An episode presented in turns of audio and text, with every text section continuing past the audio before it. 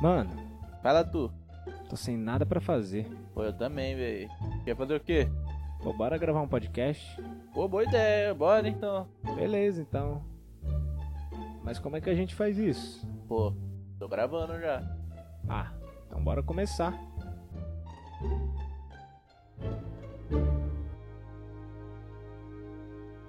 Estou aqui pensando em todas as coisas pelas quais te devo desculpas.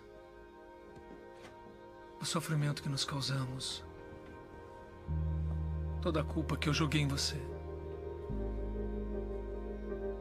Tudo o que eu precisava que você disse ou dissesse. Sinto muito por tudo. É isso mesmo, estamos começando mais um Rede Podcast, o podcast do Ministério Rede da Igreja Cristã da Trindade de Osasco. Eu sou o Natan e eu preciso de uma entrada mais curta porque sempre que eu termino a minha eu fico sem fôlego. E hoje estamos a Renata Ciscar, vulgo a progenitora do Joe. Eu sou a Renata, sou a mãe do Joe, sou estudante de psicologia e o que eu tenho pra dizer hoje pra vocês é não se deprima, não se deprima. Cara, eu acho que só a Lu vai entender o que eu disse. O Nathan deve estar com cara de ué, porque ele não vai lembrar disso. Você não, você é um cara novinho.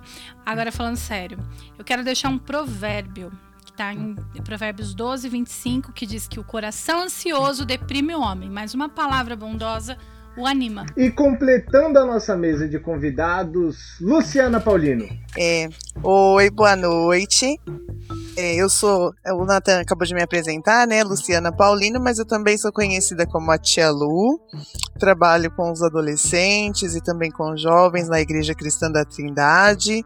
E hoje eu estou aqui para falar um pouquinho a respeito deste assunto, né? Sobre depressão.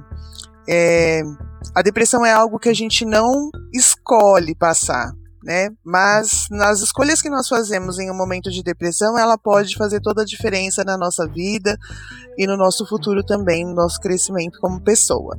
É isso. E para finalizar, o nosso segundo host. Muito bom dia, boa tarde, boa noite. Sou Giovanni, mais conhecido como Joe. E a panela mais triste da cozinha é a panela depressão.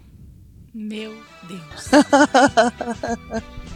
Eu só vou deixar com esse meu Deus e a risada da Tia que são dois extremos.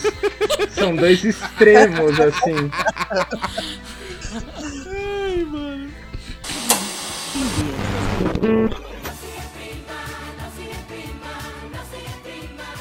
E hoje nós vamos falar sobre depressão e ansiedade. O que é, onde vive, é pecado, é falta de fé, é um relevo geográfico. Discutiremos tudo isso do ponto de vista psicológico e bíblico para tirarmos alguma conclusão e, quiçá, ajudar alguém que está ouvindo a gente. Mas antes, gostaria de saber da nossa mesa: vocês já entraram em alguma situação que acharam que não. E quando saiu, vocês perceberam: ah, não era nem tão difícil. Era até que. Ah, que curioso. Você quer em ordem alfabética? Cronológica. Em acontecimento cronológica. Por por favor. Porque eu vejo as coisas por, por cores às vezes. Já passei por algumas situações em que eu realmente achei que não tinha jeito. né? Tipo, não tem como sair dessa situação. Agora, eu vou citar uma delas, que eu acho que foi talvez a que marcou mais a minha vida. Foi quando o André ficou doente. Profund, muito doente, profundamente doente. É, entre a vida e a morte, em coma, enfim. E aquilo não tinha saída, né? Pra, pra medicina não tinha e pra mim também não. Quando eu olhava pra essa situação, eu me via aos 26 anos, com dois filhos pequenos, prestes a ter que me realmente seguir a vida é, sem ele. Então foi um tempo muito complicado em que eu não via saída e que eu tive picos de muita ansiedade, é, talvez até algumas outras coisas que acabou desencadeando nesse tempo. Mas quando as coisas né, se normalizaram, que o Senhor fez um milagre mesmo, é, é olhar para trás e a gente nem entender como que Deus agiu assim nos 48 do segundo tempo. Isso serviu para minha vida para outras situações, para eu olhar para trás e ver que o Senhor sempre tem saída. E ainda quando as respostas não são as que a gente está esperando, ele sempre tem saída. Mesmo que não seja a saída eu que a gente engraçado queira. que antes do programa começar eu falei, vamos fazer uma pergunta pra quebrar gelo de uma forma de boa. Aí o programa começa com meu marido tava morrendo e aí virar mãe solteira com dois filhos. Ué, Começando na é. alta astral. Começamos bem, começamos é- leve. Não, é pra não é ter- é- ideia era de coisa que não tinha pior, saída, que né? Pois é. do longo do programa. É, que aí qualquer coisa que vier não vai ser tão ruim, né, velho? é isso. Ah, Cara, eu, eu acho que assim, ó. Eu não lembro de, tipo, de nenhuma situação na vida que, que eu tenha pensado, é. É o fim. Mas, mas eu acho que essa parada do meu pai também, que foi um negócio que assim, eu tinha o quê? Eu acho que eu tinha 4 anos na época, né? Cinco. Tinha 5 anos na época e foi uma parada que assim, que até hoje eu acho que, que desencadeou muita coisa aqui. Mas eu lembro, eu lembro de uma coisa que eu acho que não, não chegou a, a, a, a dar nada dentro do meu corpo, mas quase deu fora. Que foi uma vez. E se você que tá ouvindo quiser ouvir mais dessa história, vai ouvir o episódio de Dia das Mães do Não Contam na Igreja, porque eu acho que minha mãe contou essa história lá. Eu espero que sim. Uhum. Que foi uma vez que. Eu acho que eu tinha acho que uns 12 anos. Nosso encontro amoroso? Foi, foi. 13 anos. Eu tinha. Gente, então, estranho isso, né? Ficou é, estranho. isso. Calma, calma que, Chamem o Reaja, por favor. calma que piora. Ah, é, eu, eu- com 13 anos, né? Uma pessoa com 13 anos não devia ter acesso à internet, começa por aí.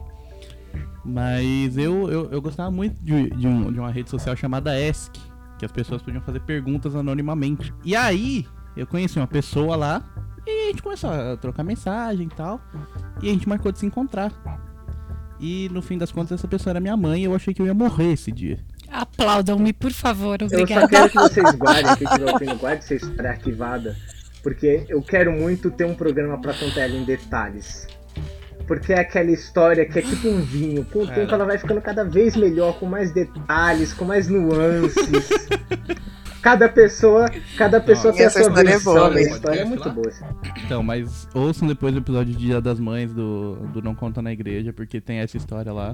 Ou espera pra ouvir aqui. Ou espera pra ouvir Isso, aqui vamos também. detalhar ela aqui. É uma história boa, hein? Meu Deus do céu. E você, Tia Lu? Conte-nos a vossa experiência. Olha, eu, eu separei duas experiências aqui pra contar.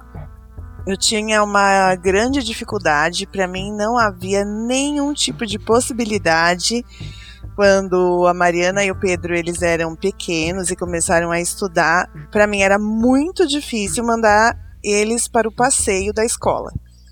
Tinha certeza que as tias iam perder os meus filhos no passeio da escola. E isso pra mim era uma, uma dificuldade muito grande, era uma angústia muito complicada pra pra eu lidar. Então, teve uma vez que o Andreilson usou de argumento, né? O Andreilson, meu esposo, pra quem não conhece, ele usou um argumento que me, que me fez assim, é, que desmontou né, a minha insegurança, assim, a minha, aquela impossibilidade que eu tinha de deixá-lo sair. Primeiro ele perguntou, né, se eu, se o porquê deles não irem pro passeio. Porque uma vez tudo bem, né? Ah, hoje eles não vão. Ele entendeu, tudo bem. Mas ele começou a perceber que aquilo era sempre. Toda vez que vinha o papel do passeio, eu não queria que eles fossem. Então teve um dia que ele falou assim: olha, eles precisam sair, eles precisam passear, faz parte, né? Os amigos vão e a gente, uma vez ou outra, não deixar tudo bem, mas sempre eu quero entender o porquê. Eu falei, não, porque se acontecer alguma coisa com eles, eu não vou me perdoar. Aí ele falou pra mim assim: Você sabia que o maior índice de acidente com crianças são os domésticos? Aí Ou seja, você aquilo prefere que eles quebrou morram meu fora de casa? argumento. É, É, a tia, a tia Lu, a tia Lu, a partir daquele dia, colocou dois colchões no quintal e é onde eles moram até hoje. É, poderia, né? Mas aquilo me fez ver realmente que eu não tinha como protegê-los em todo tempo, em todo lugar. E que se a gente. É, se nós estamos no mundo, eu, eu entendo assim, é para viver. Então vamos aproveitar a vida. Se acontecer alguma coisa com eles, eu pensei que não seja dentro de casa, sem viver, que seja passeando e vivendo a vida. Eles foram na excursão? Foram, a partir daí eles sempre foram, a não você ser que com nós um carro atrás, né, tia Lu? Com um carro atrás. É, Não, é- verdade. É aquele negócio assim, ó. Ela mandou eles pra fora porque ela pensou: se morrer lá fora, não foi culpa minha. Hum. Tá fora da minha jurisdição. Por que, que você acha que o Andreilson que sugeriu É, isso? exatamente. Ele já pensava assim. Ele já sabia, né? Ele já pensava assim. Mas era algo bem difícil mesmo, que realmente, graças a Deus, é, ele usou o argumento certo. Porque a, a partir daí os meus filhos passaram a desfrutar, né? Porque ficar só dentro de casa não é bom, né? A gente tem essa experiência hoje com, com essa com essa pandemia, com essa quarentena, né? E a outra dificuldade que eu tinha também era de sair de casa. Então, sair de casa para mim era muito difícil, porque se eu soubesse que eu tinha que fazer alguma coisa fora de casa, poderia ser, não ser no mesmo dia, porque na, na época que eu passei por uma, por uma forte depressão, eu não trabalhava. Então eu não tinha que sair de casa todos os dias mesmo, mas quando eu tinha alguma coisa para fazer fora de casa, eu já sofria com antecedência. Então a ansiedade era muito grande, muito forte e ela me tirava o sono por, por eu ter que sair de casa.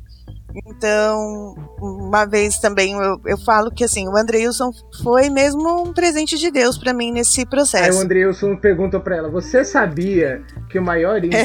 Presente de grego isso aí, hein? É, porque teve um dia que eu falei pra ele, eu falei, não, não quero sair e eu não me sinto bem. Olha, a- eu acho que eu vou morrer na rua de, de tão mal que eu passo, de tanta ansiedade. É, aí nesse dia ele falou assim, mas é, se acontecer alguma coisa com você então, na rua, se você morrer e acontecer alguma coisa, você acha o que, o que de pior vai acontecer depois? Ele falou assim, porque notícia ruim chega rápido. Eu vou te achar, você não vai ficar, né? é, não vai ficar indigente.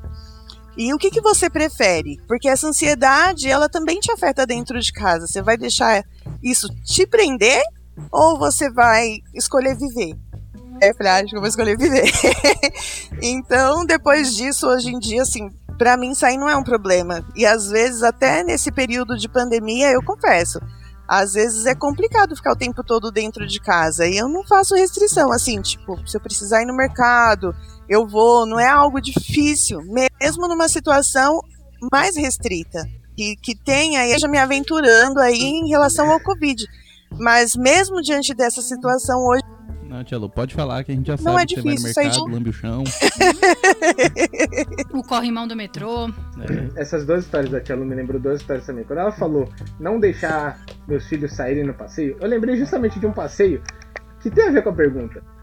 A gente foi pra Bienal com a escola, na época eu estava em escola adventista, a gente foi lá pra Bienal do livro, cada pai dava, sei lá, 30, 40 reais pra, as coisas lá na Bienal, um dinheirinho pra comer, um dinheirinho pra comprar alguma coisa e vamos lá. Naquela época a gente não tinha celulares, era muito raro uma criança ter celular naquela época. Naquela época, nossa, já, já cheguei na cidade. Naquela época as crianças não tinham celulares. E, então, que tinha criança que tinha relógio, tinha criança que não tinha. E a professora falou, pra não ficar andando um, apunhado de 30 pessoas atrapalhando, vamos fazer assim, cada um vai pra um canto, vai com um grupo, vai sozinho, compra alguma coisa e a gente se encontra, sei lá, duas horas da tarde aqui nesse ponto. Pode ser? Pode ser. Aí vai o Natan, pôs o pirilampo lá, compra o seu Naruto, compra o seu negócio que vai lá comer um folhado e quando percebe já são quase três. Porque eu não tinha relógio. Ah, não sei quem já foi na Bienal, pelo menos, é, pelo menos na visão de uma criança de 15, de 15 não, devia ter uns 11 anos. É muito cheio. Muito cheio. Então, E olha que a Bienal é tipo. É seis andar lá do, do, do é muito Ibirapuera. grande, é muito grande.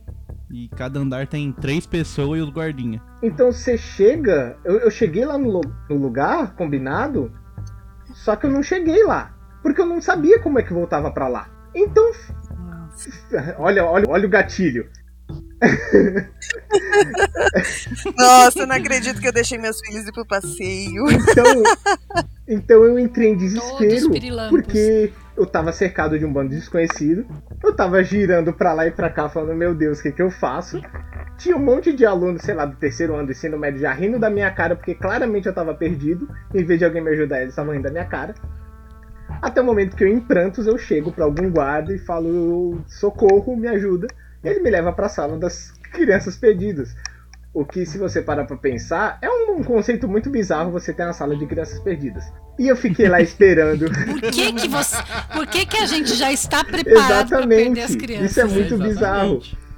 E eu fiquei lá esperando, morrendo de desespero. E depois chegou a tia lá da, da, da excursão lá, me pegou de volta tal qual um adotado, falou aquele dali e me levou.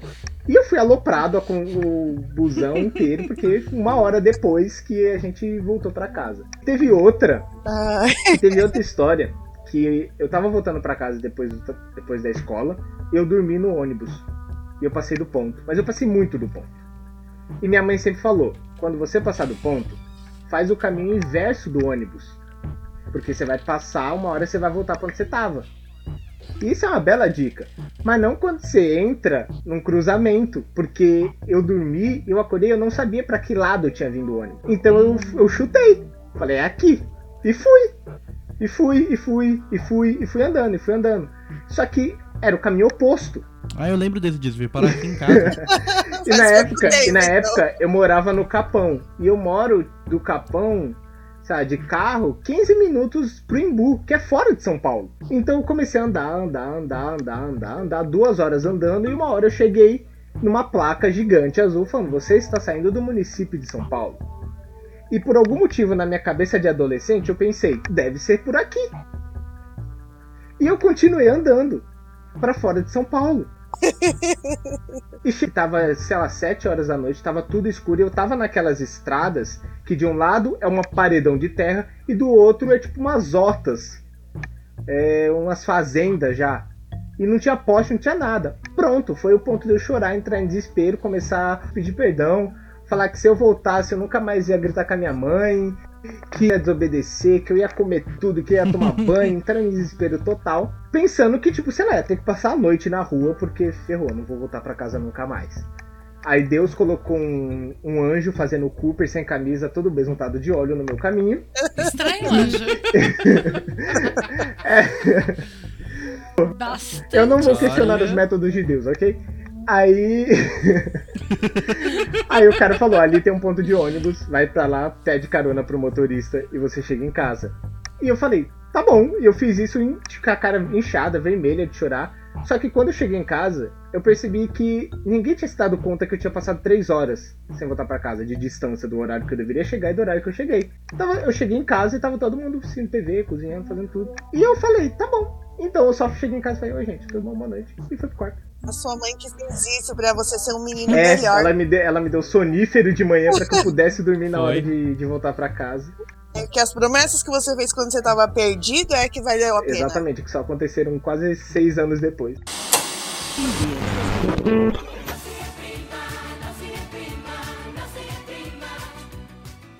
Então, para começar toda essa nossa conversa, esse nosso debate sobre depressão, sobre ansiedade, antes disso a gente precisa saber exatamente o que é depressão. Algumas pessoas ouvem muito falar em reportagem, em, em séries, enfim, mas não sabem exatamente o que é depressão, de onde ela surge, quais são os sintomas dela. E eu queria que, se pudesse, tanto a Tia Lu quanto a Renata respondesse o que, que exatamente é a depressão. A depressão é, é falta de Deus. Exatamente. É falta de fé, Sim. ou seja, se você Falta está de depressivo, vergonha.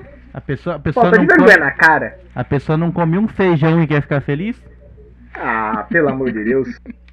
O pessoal não abre uma janela para entrar um sol dentro do quarto. Isso dá depressão mesmo, hein? Não queria falar nada. Aê, o Natan descobriu! Isso. Isso dá gatilho na nossa audiência. Tá, então eu vou, vou começar falando um pouquinho então só em relação à definição do que é a depressão. Né? A depressão ela é, um, ela é considerada um transtorno mental. É, e o que caracteriza uma depressão, né? A gente pode falar um pouquinho dos sintomas, mas assim, a- de, de a grosso modo, a depressão é uma tristeza que é persistente. E a pessoa ela acaba perdendo os interesses pelas atividades que ela normalmente faz e que são prazerosas para ela. É, e, a- e vem sempre acompanhada de uma incapacidade de, de fazer as coisas normais, tipo as atividades diárias, como é, trabalhar, estudar, cuidar da casa. Às vezes, hora a pessoa consegue, hora ela não consegue, fica é, se sentindo essa sensação mesmo de incapacidade. Agora, essa tristeza, pra gente considerar isso como depressão, é, ela precisa perdurar por pelo menos duas semanas direto, porque tristeza e depressão são coisas diferentes. Todo mundo pode passar por esses sintomas que a gente está falando aqui, é, sem necessariamente estar em depressão. Porque a depressão tem toda uma, uma, uma desordem química do cérebro mesmo. Por exemplo, Então, você acha que, que o luto, que às vezes dura essa quantidade de tempo, podem confundir com depressão? Porque é parecido. pode, a pessoa, a pessoa inclusive pode entrar em depressão Entendi. por causa do luto. Porque é, o luto ele, ele pode ser uma depressão circunstancial. Ou seja, tem algumas circunstâncias da vida que podem levar a gente à depressão. Uma falta de, a falta de emprego, é, traumas, separação, abuso, uma série de coisas. E o luto entra nisso também. Agora, a questão é o quanto tempo isso dura. É, e essa depressão circunstancial, ela todo mundo pode a- a passar na vida. Agora, existem outros tipos de, depressão, de depressões que já são químicas, já são orgânicas, e aí a gente pode falar um pouquinho disso também. É, se a Tia Lu quiser falar um pouquinho dos sintomas, acho que vai ser legal. Tá. O que eu queria também reforçar é o que é, tem algumas coisas, né, que as pessoas é, atribuem à depressão e o que não é e que não é também, né? Porque às vezes a pessoa fala assim, ah, isso é preguiça, né? Falta é de fé, né? Falta de Ah, é fé. falta do que fazer, tem que se arrumar uma ocupação. É falta de fé, isso também.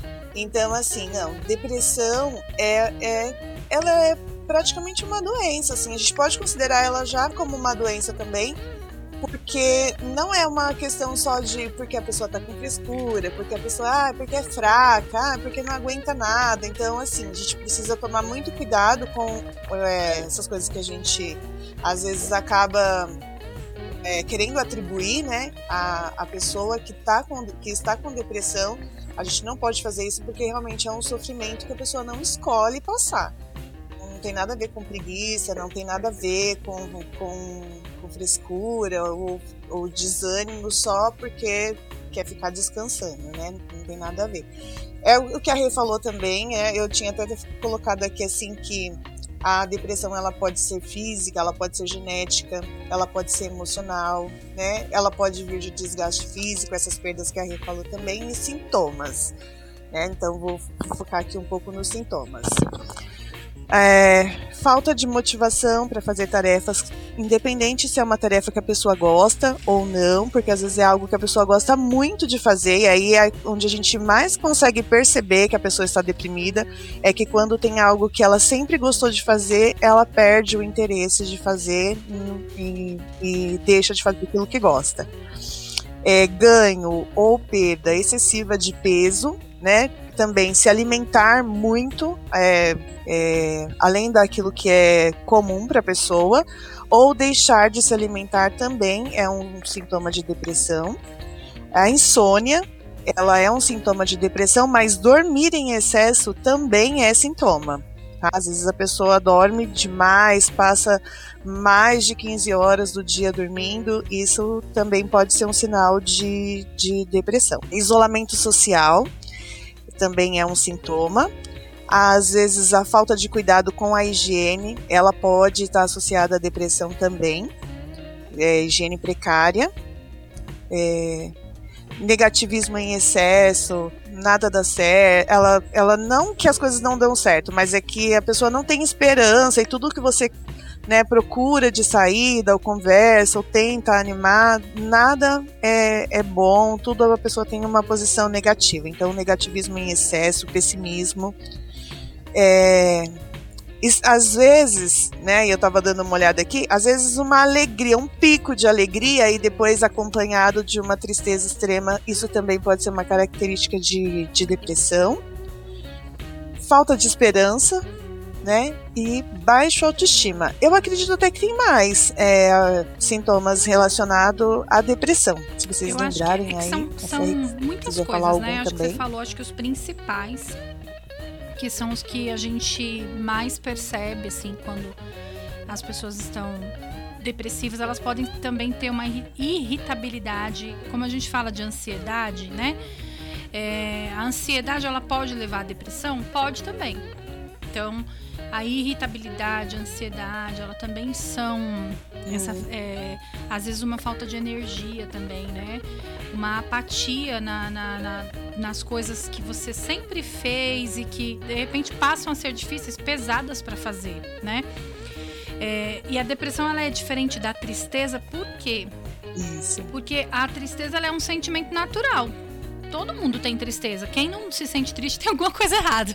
Aí a gente Aí precisa. já é outra doença, aí, Aí já é já- outro podcast. Já Mas é eu tô outra patologia. Todo mundo tem um dia Mas mal. a gente, a gente precisa entender que a tristeza, ela é um, é um sentimento natural da vida. Então, perda, sofrimentos, todos eles causam essa, essa Me tristeza. corrija se eu estiver Mas errado. É, Desculpa até, mas me corrija, me corrija se eu estiver errado. Pode falar. Mas até onde eu sei, o pouco que eu sei, voltando nesse assunto de, de sintomas, tanto depressão quanto ansiedade, essas doenças mais psicológicas, elas são de, um pouco diferentes de diagnósticos no geral. Elas não são uma tabelinha onde você bate os sintomas e você tira essa conclusão de que a pessoa tem isso, tem aquilo. É todo um estudo que tem que fazer, tem que compreender. Então você não bate a pessoa É porque não dá pra fazer um exame de sangue, né? Tira, um- faz um exame de sangue e vê. É, então você não bate. Ah, a pessoa tem muito sono, a pessoa come pouco, logo ela tem ansiedade. Ah, a pessoa tá meio triste, ela é meio pessimista, logo ela tem depressão. Não, não dá pra só ficar batendo sintomas. Né? Eu trouxe esse, esse tópico porque quando eu tava no pico É. da minha ansiedade, uma coisa que ocorria muito é você pesquisar quais são os sintomas, ou você ouvir em algum lugar e ficar batendo. Ficar, não, eu tenho isso, eu tenho isso, eu também tenho isso. Isso gera um Sim, você procura no né? Google, né? Ah, o Google sempre vai falar que é câncer. O Google, ou você tá Isso. grávido Ou é ou é, É. câncer. É, você procura, você procura alguma coisa na cabeça, é câncer Tumor, no cérebro, tumor. você procura algo no braço, é câncer de braço. Sabe uma coisa que é muito interessante a gente também falar? Que a pessoa, quando ela tá com depressão, emocionalmente, assim, o raciocínio também dela, ele tá meio prejudicado. Então, se ela vai procurar bater essas informações ou buscar informações no Google, ela pode acabar ficando pior, porque ela começa a acentuar aquilo que ela tá lendo ali, ela percebe nela em algumas vezes, mas a depressão e a ansiedade que ela já está vivendo pode acabar aumentando esses sintomas de uma forma que, que não deveria. Então, às vezes, isso também não ajuda. Né? Não vou dizer que de todo atrapalha, porque eu acho que a informação ajuda a gente a procurar ajuda. Mas em alguns casos ela pode ser, ser prejudicial sim, a gente também precisa tomar cuidado em relação a isso.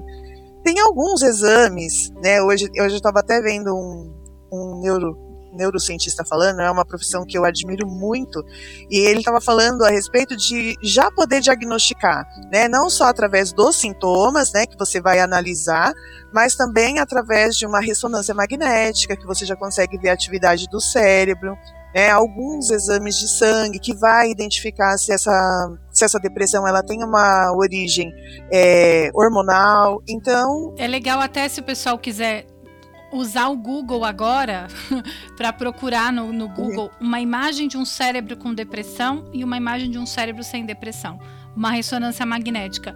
É visível a, como a atividade cerebral num cérebro com depressão e num cérebro sem depressão, é, como funciona, é muito interessante. Agora, agora vocês podem É, procurar no Google. Sim, eu acho que isso é uma, uma coisa que me falaram em alguma das minhas inúmeras consultas com psicólogo, até um, um beijo pro seu Carlos, que foi o melhor psicólogo que eu já tive, que ele me explicou um pouco sobre a parte biológica da depressão. A gente sempre fala de sentimento, tá- de estar triste, de falta de esperança, e isso sempre parece uma coisa tão abstrata que não parece que existem organismos e, e um disfunção, uma disfunção biológica nisso.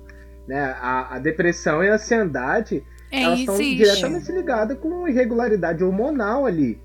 Né? Alguns hormônios, algumas coisas que estão desequilibradas ali. E é interessante você colocar isso, Natan, porque assim, é, quando se você se, se uma pessoa com sintomas de depressão, se ela realmente estiver sendo, ela tem que ser acompanhada de uma maneira é, não só com só o psicólogo, ela precisa procurar um médico também, fazer alguns exames, principalmente de tireoide.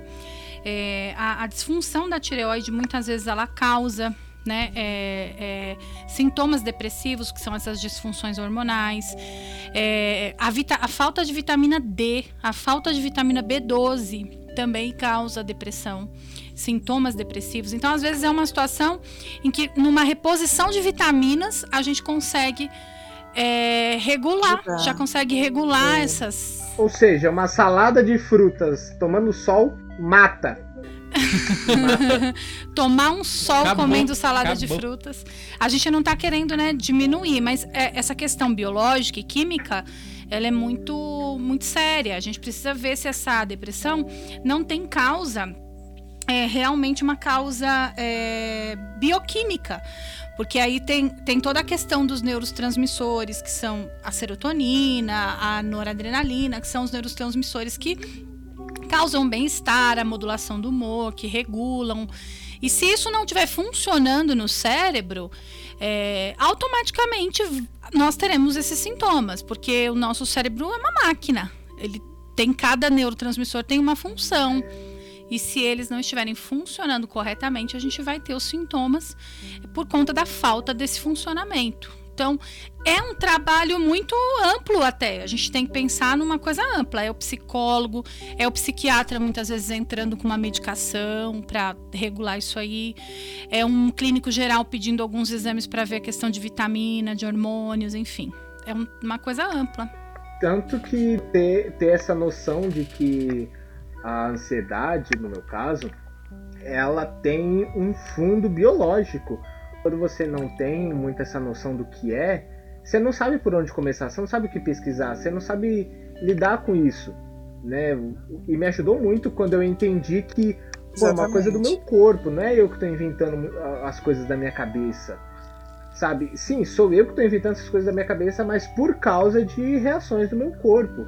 Tanto que os remédios antidepressivos, eles servem justamente para fazer essa regularização eles não são, são remédios pra pessoa falar, nossa, realmente se você não são pílulas de não é AS que você toma, é, é gostosinho e pronto, você tá curado. Não, é, são placebo. remédios que fazem esse, esse, essa regularização desses hormônios, serotonina e tudo mais, que regula, às vezes uma tá muito alta, outra tá muito baixa, e faz esse, esse ajuste, né, pra você estar tá equilibrado.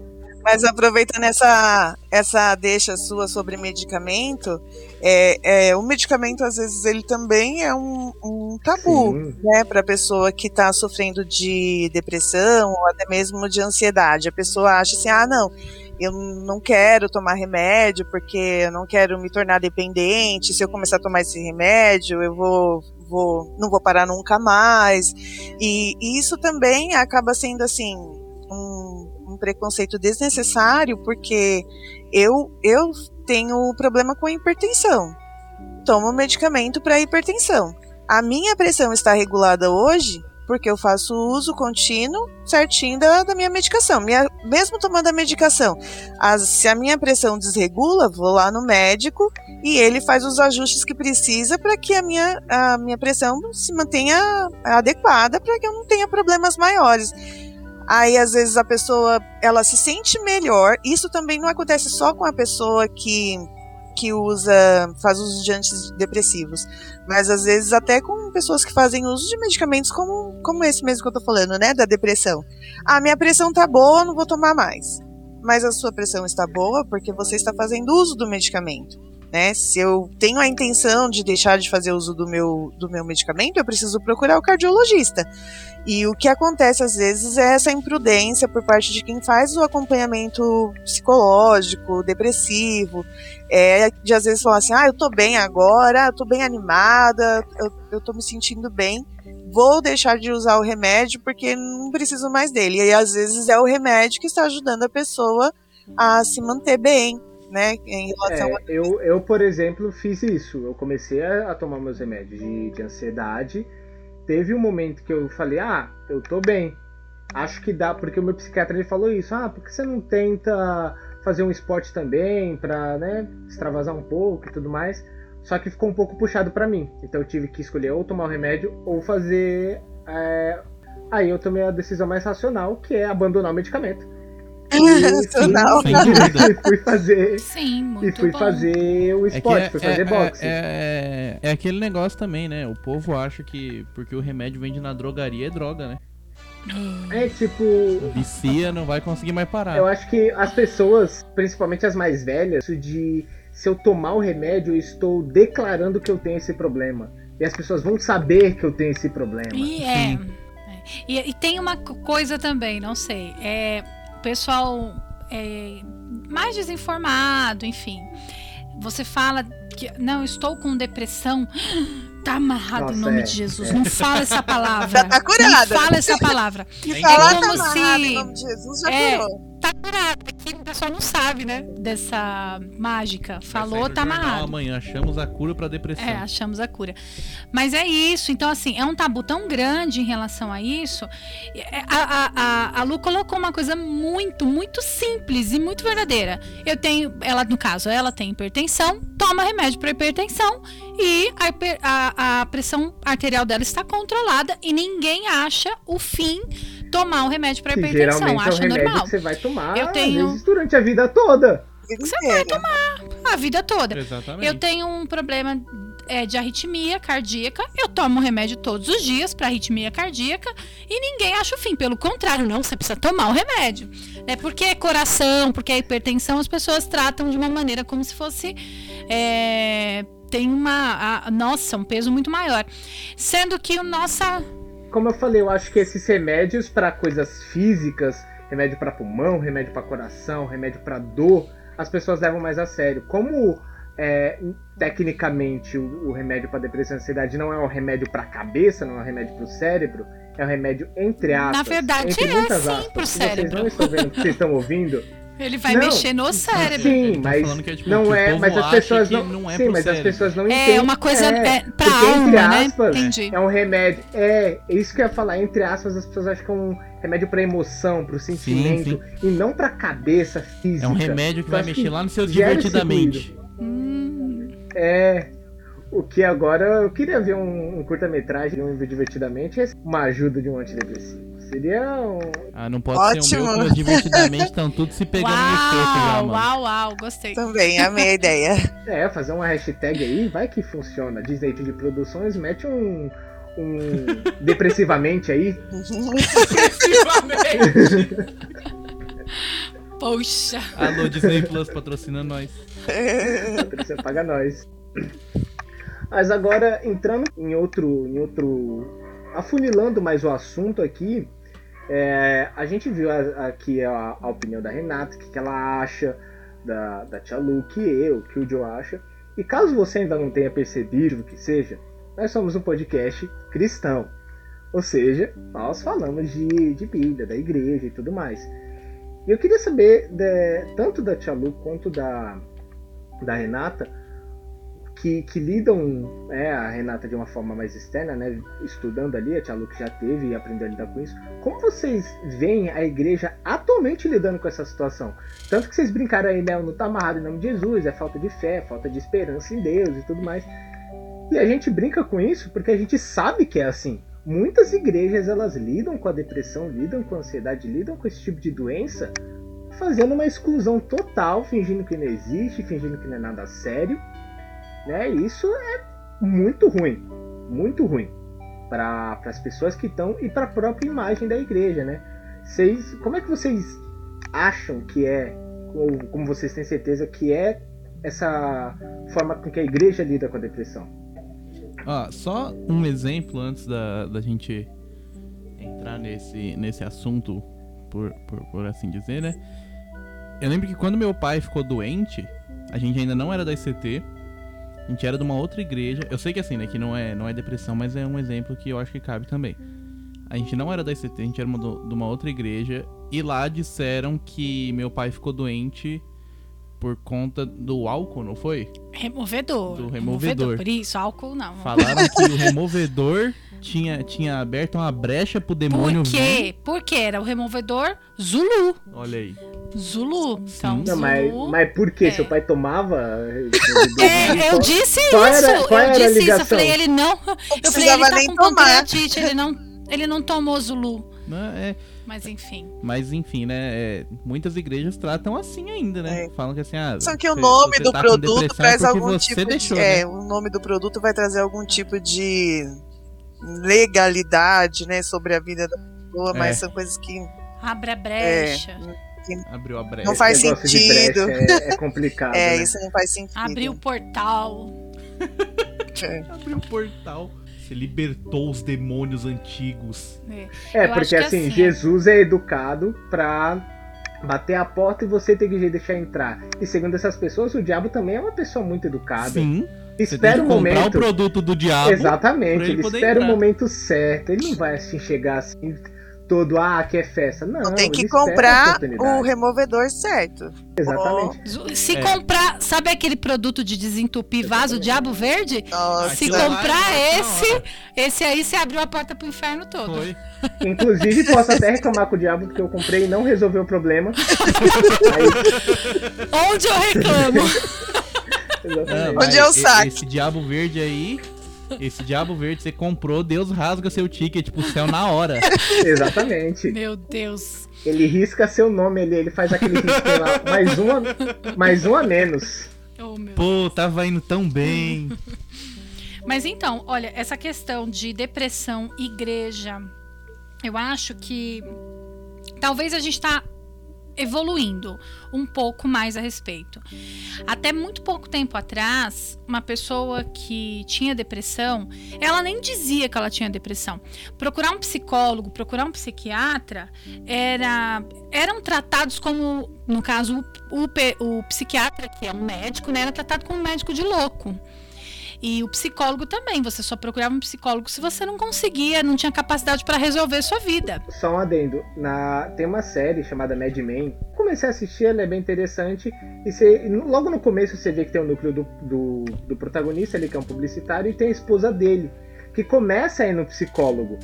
E você vê conceito que tinha com a profissão de psicólogo, que era isso, é. Ah, essas coisas aí de psicólogo, de doutor aí que tu fica indo pra ficar conversando.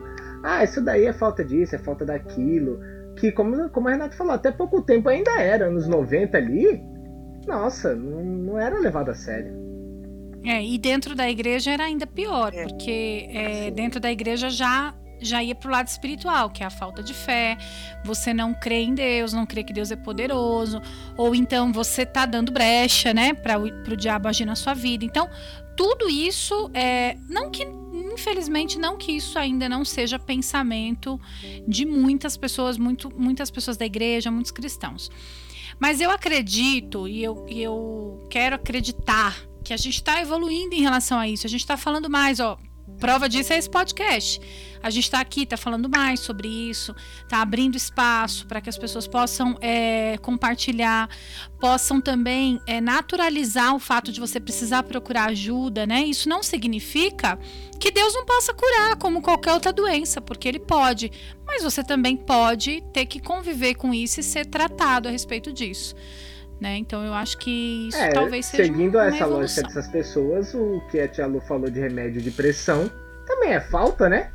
Também é falta de fé. Por que, que você Também não, não tá... Exatamente. precisa mais que que seu tomar. coração está perfeito? Você não crê o suficiente? O que, é, o que a gente precisa também tomar cuidado é que às vezes nós não estamos é, ajudando eficazmente o- a pessoa com depressão.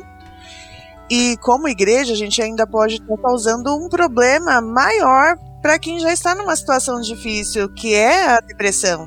A pessoa já não está bem, a pessoa está precisando de apoio, está precisando de ajuda, e não é adequado a igreja colocar um peso maior em cima do que ela já tem carregado, né? Dizer, ah, isso é falta de fé, isso é falta de, né, ou é um tipo de, de pecado que você tem, por isso você está passando por, por essa situação. É, é muito complicado, eu, eu, eu concordo com a Renata, é, isso ah, no passado foi mais é, algumas algumas denominações elas até elas declaravam isso né? Que pro- problema de depressão é problema de pecado é falta de fé. E muitas pessoas saíram machucadas de igrejas por conta desse discurso. Então assim hoje em dia a gente é, o fato da gente poder falar né? Hoje nós vemos que até assim não somente como igreja, mas na sociedade tem um mês, eu acho que se eu não me engano é o Setembro. novembro, né? É Setembro novembro que é o amarelo. Isso, porque a gente sabe que a depressão, se ela não for cuidada, ela também pode pender para um suicídio ou pensamentos suicidas, né?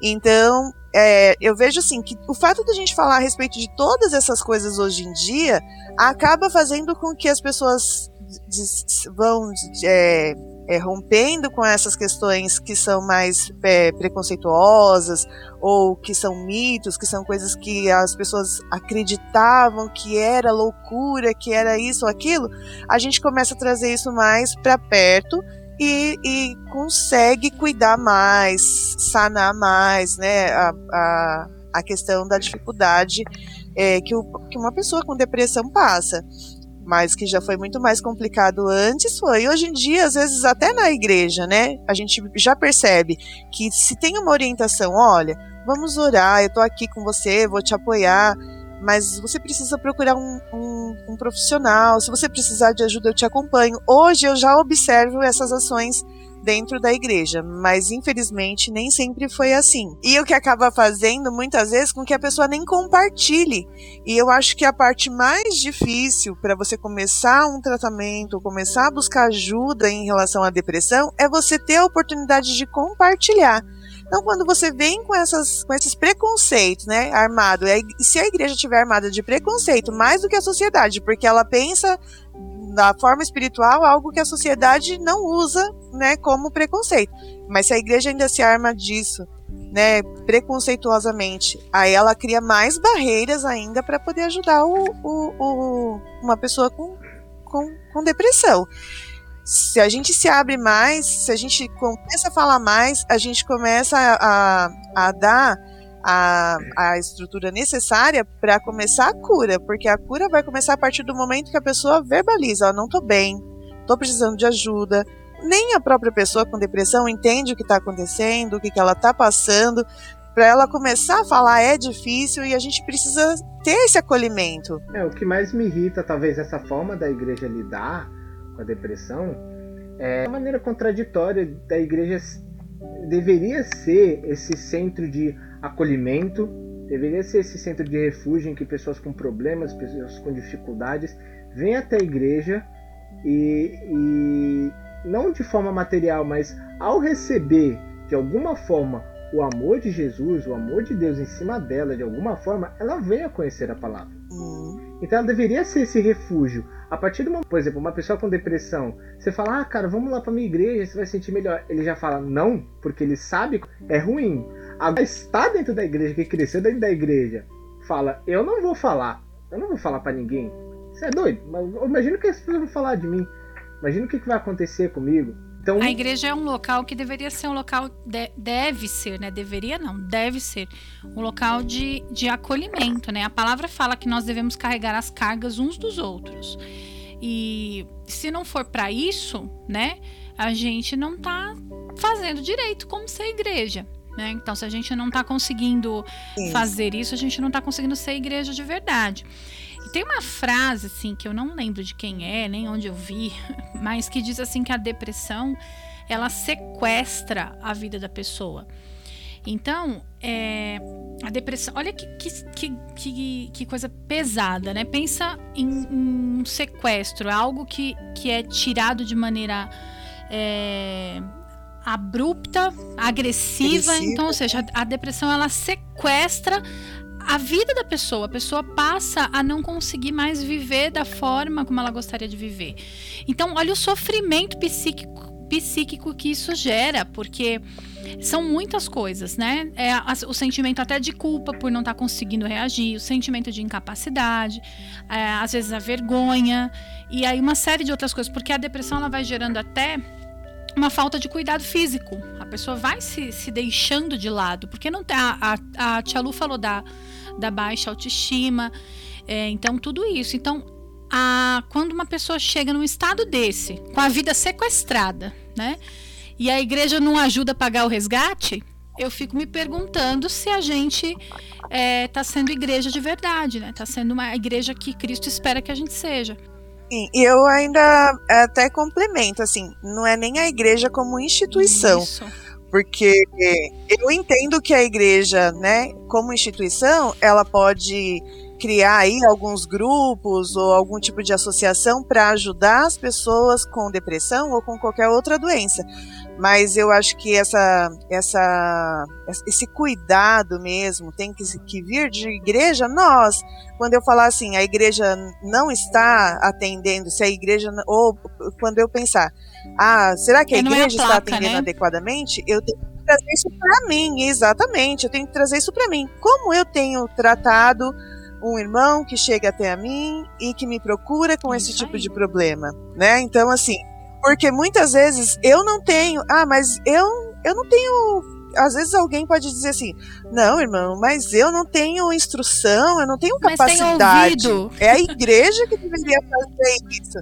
É, mas eu acho que se nós não temos a capacidade, a gente precisa ir se capacitando a cada dia para vários assuntos delicados e várias necessidades diferentes, para que a gente possa ir acolhendo os nossos irmãos, né?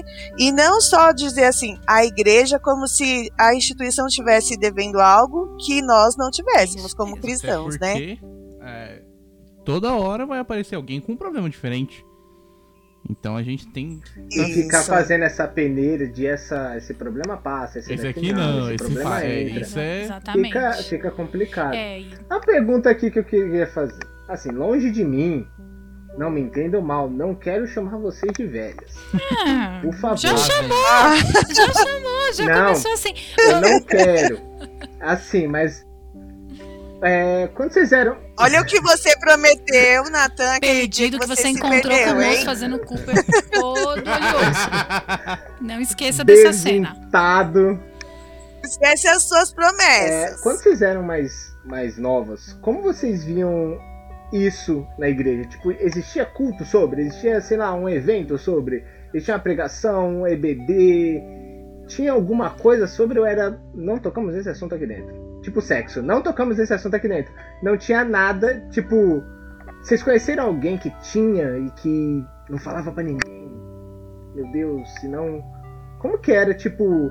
Olha, eu acho que era tão velado que eu nunca conheci ninguém com problema de depressão na minha juventude. Eu me converti aos 20, 21 anos, mais ou menos.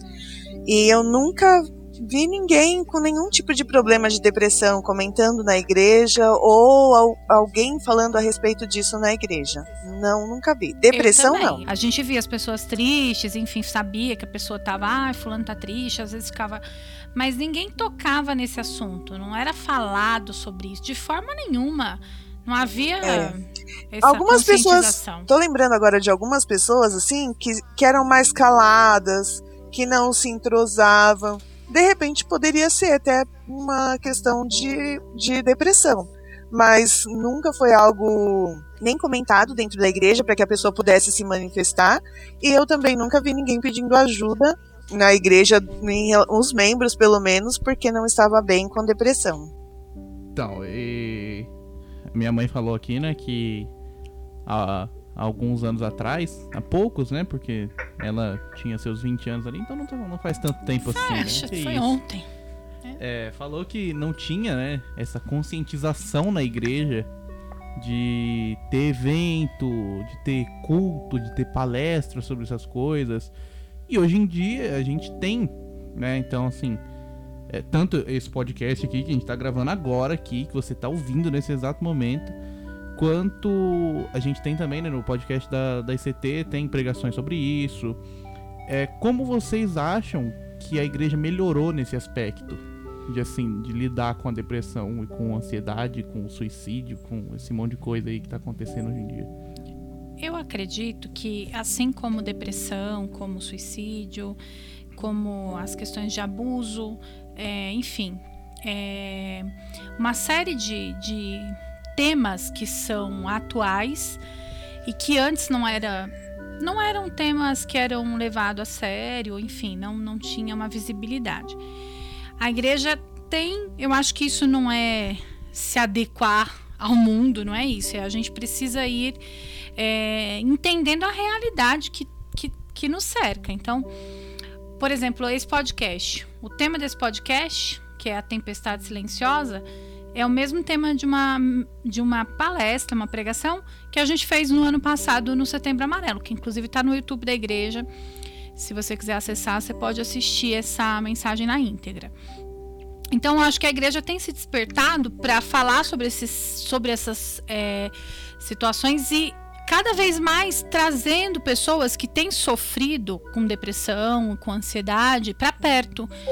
Porque a, ao passo que a igreja se preocupa com esse assunto, as pessoas que estão sofrendo a respeito, com essas situações, elas vão perceber, poxa, eu, eu tenho um espaço, eu tenho é, um lugar onde eu posso abrir essa questão, eu vou, eu vou, eu vou receber ajuda espiritual, com toda certeza, mas também eu vou receber acolhimento. Eu não, não acredito que sejam todas as igrejas, mas de uma forma geral, eu tenho visto, tenho é, acompanhado igrejas que têm é, disponibilizado, inclusive, atendimento psicológico gratuito, que têm se colocado à disposição da sociedade, né, como como igreja, como a Lu falou, não só como instituição, mas como igreja nós mesmos, né? Então, isso é, é são, são é, ações que podem não resolver todas as questões, mas que ajudam muito quem está em sofrimento, porque a pessoa que está nesse sofrimento, ela se ela olhar para a igreja e perceber que a igreja se importa com essa com esse tema, com essa, com essa temática, então ela vai falar, poxa, eu posso me achegar perto desse povo, porque eles se, se importam com isso. Se acolhida, né? Isso. Foi até uma coisa que a, a tia Lu comentou, né? Que antigamente não se falava muito sobre isso e por isso as pessoas acabavam não falando, né? E hoje em dia, eu acho que quanto mais a gente fala sobre isso, é, mais casos vão aparecendo de tipo de gente que tem depressão, de gente que tem ansiedade e tal. E eu acho que inclusive, talvez, seja por isso que a gente tá tendo esse boom de depressão agora nesses últimos tempos. Porque as pessoas estão vendo que, meu, agora estão se importando com isso, então agora é meu momento de falar tudo que eu sinto, que eu sinto É, esses sintomas. gerações anteriores sempre, sempre tem isso, né? Uma porrada de assunto. Ah, porque isso daí é coisa de jovem tá inventando moda agora. Porque isso daí é coisa de agora. Como se É, isso é, depressão nunca existisse, sabe? Como eu falei, a partir do momento que a profissão psicólogo foi definida, é porque, assim, usando linguagem de mercado, oferta e demanda. Se tem, é porque precisa. E isso é muito antigo. Então, quantas nessa época que não se falava de depressão tinham depressão, sofriam por causa disso, não falavam e, sei lá, morreram sem tratar isso. Tiveram que aprender a lidar de outra forma, uma, uma forma menos saudável, talvez, porque não, não sabia como lidar com isso. E hoje em dia que existe um espaço, seja na igreja, seja fora, para falar, você percebeu que existe muito isso. Mas porque hoje em dia as pessoas podem falar livremente sobre isso, porque não vão ser tão julgadas. Ainda vão ser, mas não tanto. Hoje em dia se fala mais justamente por isso, né? Porque as pessoas veem que, tipo, meu, agora vão me ouvir. Não vai ser igual antes que todo mundo ia só me criticar e falar que eu preciso orar. É, inclusive, repetindo mais uma vez, falar isso pelo menos uma vez por, por, por programa, eu me converti há pouco tempo. Nesses últimos dois anos, eu vi muita palestra, culto, pregação, podcast, vlog sobre o assunto. Nunca senti que, pelo menos, a igreja presente na internet tivesse carência de falar sobre isso. Né? É, então a gente vê que durante muito tempo na vida ali da tia Lu e da Renata não tinha isso. Enquanto na minha de convertido, sempre foi muito presente.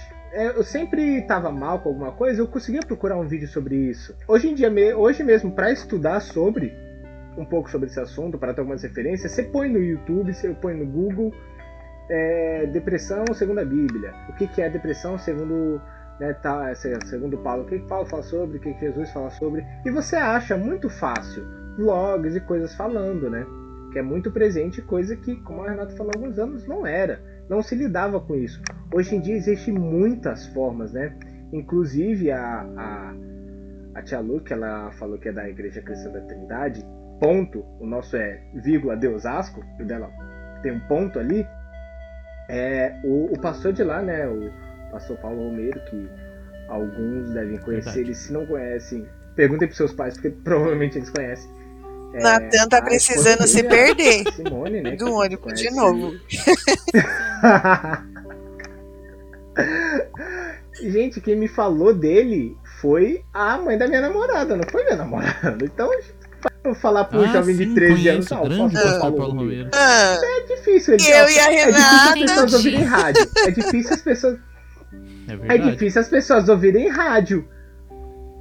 Me fala um adolescente de 13 anos que ouve rádio e principalmente ouve rádio cristã. É difícil. E, e a esposa do pastor, Exatamente. ela é psicóloga. Então a gente já tem duas igrejas aí encabeçadas por, pela, pelo menos pela parte feminina ali caminhando pra Sim. psicologia. Aqui em Osasco falta um pouco. Renata ainda é meio. Inclusive, falando aí a respeito da, da Simone, foi ela quem me ajudou muito quando eu estava com depressão, porque foi a primeira pessoa que eu procurei, que eu tive coragem de procurar, porque para mim também era, é, eu tinha isso, um certo preconceito em relação a tudo que estava acontecendo comigo. E ela foi a primeira pessoa, assim, primeira profissional a me ajudar, a me aconselhar, a me ouvir, me apoiar, foi a Simone. Então, é, eu, eu acho que isso, assim, como igreja, é até um privilégio de dizer que o, o primeiro apoio que eu tive foi realmente dentro da igreja quando eu, quando eu tive depressão. Beijo pra tia Simone. É, beijo pra tia Simone. Sim, beijo sim.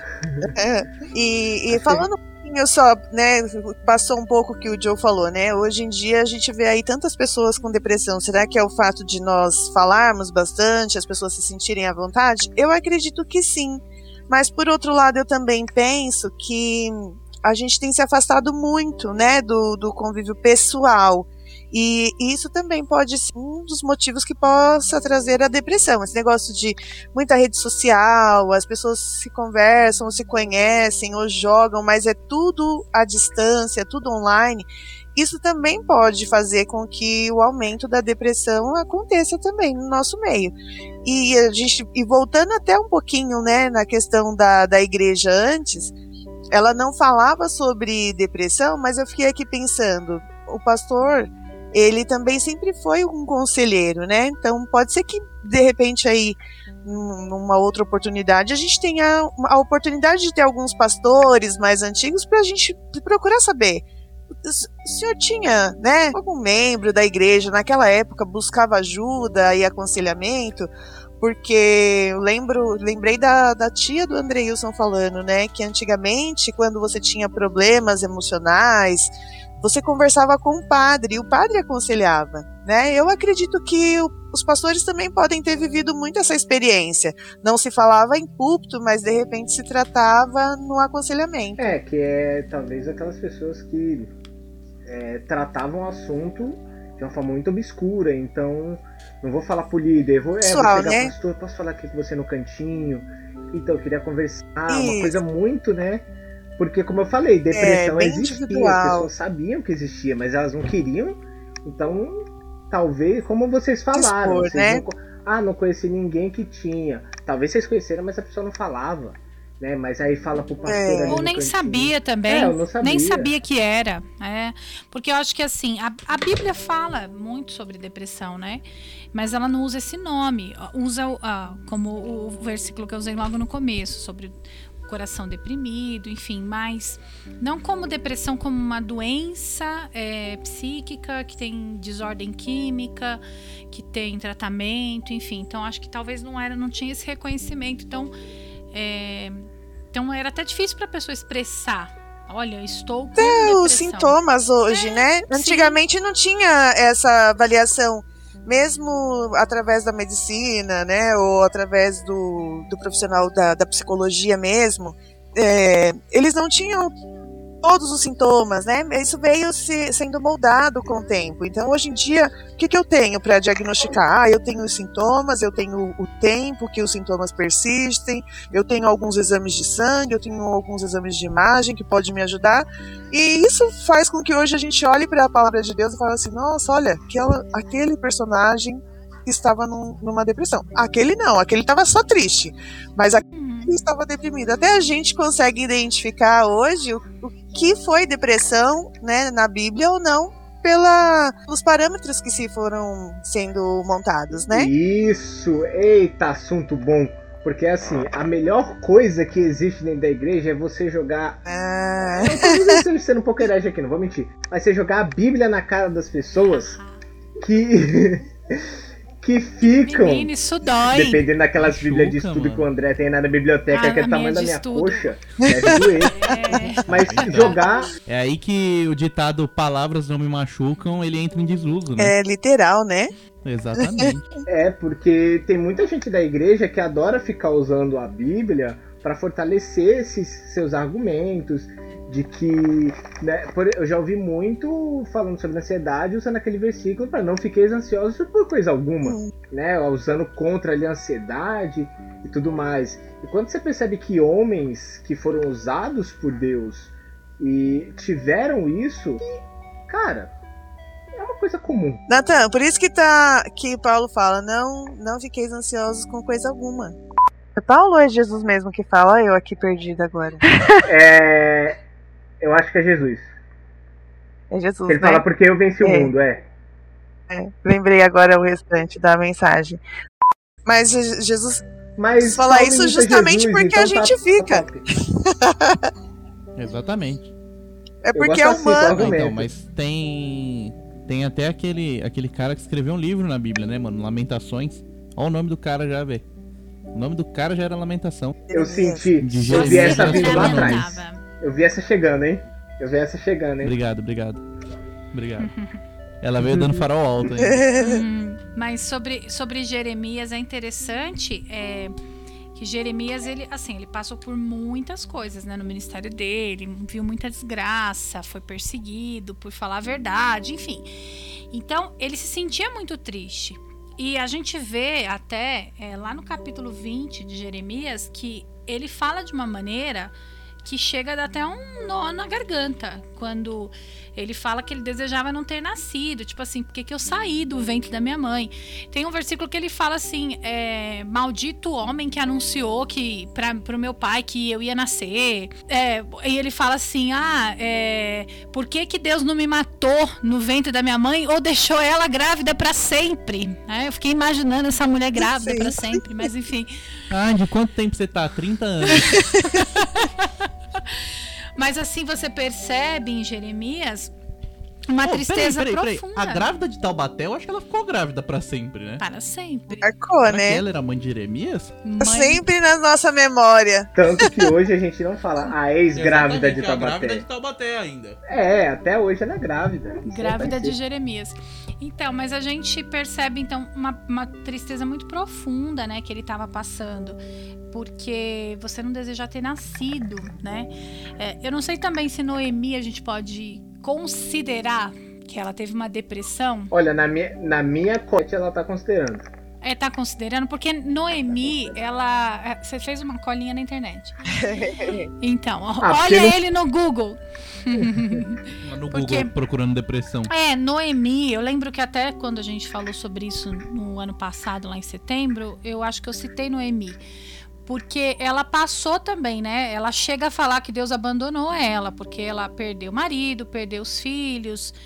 É, de repente ela fala para as noras dela, né? Vão embora, vão embora, né? Vão procurar suas famílias. E ela se sente abandonada por Deus, né? Só que olha que lindo, Ruth foi é, usada por Deus para a cura de Noemi, né? Então houve é, ali um instrumento de Deus na vida de Noemi que foi Ruth, que ficou com ela, não, não desistiu de Noemi na hora em que ela estava lá no, no fundo do poço. Então Ruth persistiu falou: Olha, não, não insista para que eu deixe você. Eu não vou te abandonar onde você for. Aquele versículo lindo, né, que a gente fala em casamento: Onde quer que tu fores, irei também. Eu achei que isso era Shakespeare. É, parece, né? Mas enfim, é Bíblia. Olha, eu coloquei Elias, porque eu acho que Elias é bem. tá bem claro, assim, pra mim. É o clássico, É o clássico, né? é isso mesmo. Porque eu tava até é, um tempo no ano passado, eu fiquei muito admirada com uma mensagem que a Thaís trouxe pra nós na, no Momento Mulher. E eu passei um tempo, assim, debruçada, assim. Às vezes eu fico, assim, né, sobre um personagem, sobre uma situação. E eu falei, nossa, ela, ela achou tanta coisa na, na questão do, de Elias. E hoje eu tava olhando isso aqui eu, eu percebi uma coisa, né? Primeiro eu dei uma, uma, uma reforçada aqui, fiz também algumas anotações a respeito do que é a depressão, quais são os sintomas. E quando eu comecei a ler hoje é, Primeira Reis 19, eu falei assim, nossa, olha que coisa engraçada. Eu vou listar aqui rapidinho para vocês. É, depois que aconteceu aquela aque- aquele episódio lá, né, ele e os profetas de Baal e tudo mais, a Jezabel fez uma ameaça para ele, foi onde começou a, a tristeza dele, aí ele começou a demonstrar, né, evidenciar aquela, a- aquela a depressão mesmo que ele estava passando. Aí no verso 3 de 1 Reis 19, ele, ele, ele começa a fugir. Então ele se levantou para escapar com vida e foi chegando a Berseba que ajudar, e ali ele deixou o servo dele. Então ele já começou, tipo assim, a se isolar, né? Ele come... Então, às vezes, é- era um dos sintomas da depressão, né? Que, que a gente vê aqui dos que nós listamos já hoje. É você se afastar, você se isolar, e ele já começou a fazer isso. A primeira coisa que ele fez foi deixar o servo dele ali. E depois ele deitou, né? O, o 4 e o 5 vai falar, né? O, o 4 diz que ele fala pro Senhor assim: ó, toma agora a minha vida. Quer dizer, ele pediu a morte e eu não quero mais viver. Eu não sou melhor do que os meus pais. E depois ele dormiu, né? Debaixo do zimbro. Falei, nossa, mas tá tão detalhado isso aqui. Será que eu tô vendo coisas, né? eu falei, que coisa engraçada, né? Ele dormiu. E aí aqui eu já ouvi uma mensagem a respeito disso mesmo. Não, não, não foi nem uma observação minha. É que lá na frente, o Senhor pergunta para ele, né, no verso 9: O que, que você tá fazendo aqui, Elias, né? O que, que você tá fazendo aqui? E, e é como se o Senhor tivesse começado um processo com ele. Desde o momento que o anjo acorda ele e dá o alimento, e depois permite que ele descanse fisicamente de novo, permite que ele volte a dormir. Lá na frente, depois que ele já descansou, que ele comeu, que Deus tirou ele da, dali do deserto, colocou ele numa caverna, né? Eu, para mim, a caverna já era mesmo o consultório de Deus. Porque o Senhor começa uma terapia com ele. O que, que você está fazendo aqui? E ele começa a falar, falar, falar. E ele começa a pôr tudo aquilo ali que, que tá angustiando ele. Olha, eu tenho sido muito zeloso, mas eu sou único, e isso e aquilo. E depois o Senhor pergunta para ele de novo o que, que ele tá fazendo ali. Ele precisava falar, né? E às vezes é isso que a pessoa que está com depressão, ela precisa, ela precisa começar a falar, não porque o Senhor não sabe. No caso aqui, né, esse psicólogo maravilhoso. Mas porque às vezes a gente precisa se ouvir. A gente precisa perceber, às vezes quando a gente começa a se ouvir, a gente começa a perceber que algumas coisas elas são absurdas mesmo, que não faz sentido, né? E a gente mesmo já consegue ali se ouvindo é, resolver. Eu já sei o que eu preciso fazer, né? Algumas vezes é, eu conversando com a Simone, eu comecei a pensar assim, falei, ó, mas isso aqui, às vezes até algumas perguntas que ela fazia, eu falava assim, ah, mas realmente isso aqui eu já posso resolver. E depois é, eu ia criando mecanismo para não cair novamente naquelas tristezas, naquela, né, às vezes naquela situação onde você fala, não, eu não consigo sair daqui agora e dá um desespero, né? O que, que eu vou fazer? Não, você começa a perceber que algumas coisas são mais simples do que você estava imaginando, mas você pôs para fora, aquilo já começa a vir também uma, uma solução, um raciocínio em cima daquilo que você está dizendo, e ele teve a oportunidade de conversar bastante com o Senhor, né? Porque Deus falou para ele duas vezes: O que, que você está fazendo aqui? E aí ele continuou. Na segunda vez ele falou as mesmas coisas praticamente. Deixa eu só colocar uma, uma observação em relação a isso que você está falando, que eu acho muito interessante. Que assim, é, eu, antes de Deus perguntar para ele o que, que ele estava fazendo ali, sabe uma coisa que eu percebi? É, que Deus alimentou ele, né? É, Deus alimentou, Deus fortaleceu, Deus é, cuidou dele. deixou ele então, assim, descansar. Com fome ninguém fala, foi- né? Deixou ele dormir, deixou, deixou ele falar, tira minha vida, eu não sou melhor do que ninguém, não sou melhor que os É. meus pais, enfim. Deus permitiu. Então, assim, é, olha como Deus é, é, nos ensina como tratar alguém numa É situação dessa. verdade. Então é, é como se. É, ele é, ele é incrível, porque assim, a gente olha para essa situação e a gente vê que Deus ele não chegou numa cobrança na hora. É isso que eu percebi. É. ele não chega numa cobrança imediata, mas assim, ao passo que ele já alimentou Elias, que ele já se colocou ali com o anjo para cuidar, Elias voltou e foi lá para a caverna. Quando Elias foi para a caverna, aí Deus já tipo já pegou ele, falou: "O que que você tá fazendo aí?" É. né? Como se fosse assim, tem uma hora que você precisa pegar na mão dessa pessoa e tirar ela da caverna. É, trazer a consciência até, Depois- né, do, da Exatamente. sua ação. Ou seja, a Agora- conclusão é fale seus problemas em voz alta, porque você vai perceber o quão errado você tá. Às vezes é isso mesmo, viu? Às vezes é isso mesmo. Ou você vai acabar também descobrindo e firmando algumas convicções que você deve manter. Você fala assim, não, eu penso E isso até, mesmo. e até Deus perguntar, até Deus perguntar para ele o que, que você está fazendo aí, pelo menos eu- a, a ordem parece ali cronológica do, do que se passa, foram 40 dias e 40 É, noites. ou mais, né? Porque- Porque 40 Ou dias ele mais. caminhou depois de ter sido Ele alimentado, né? E aí você percebe que só depois desse É. período é que Deus vai lá e fala: O que, que você está fazendo aí? Vamos lá. É verdade. Vamos levantar que você tem um caminho longo.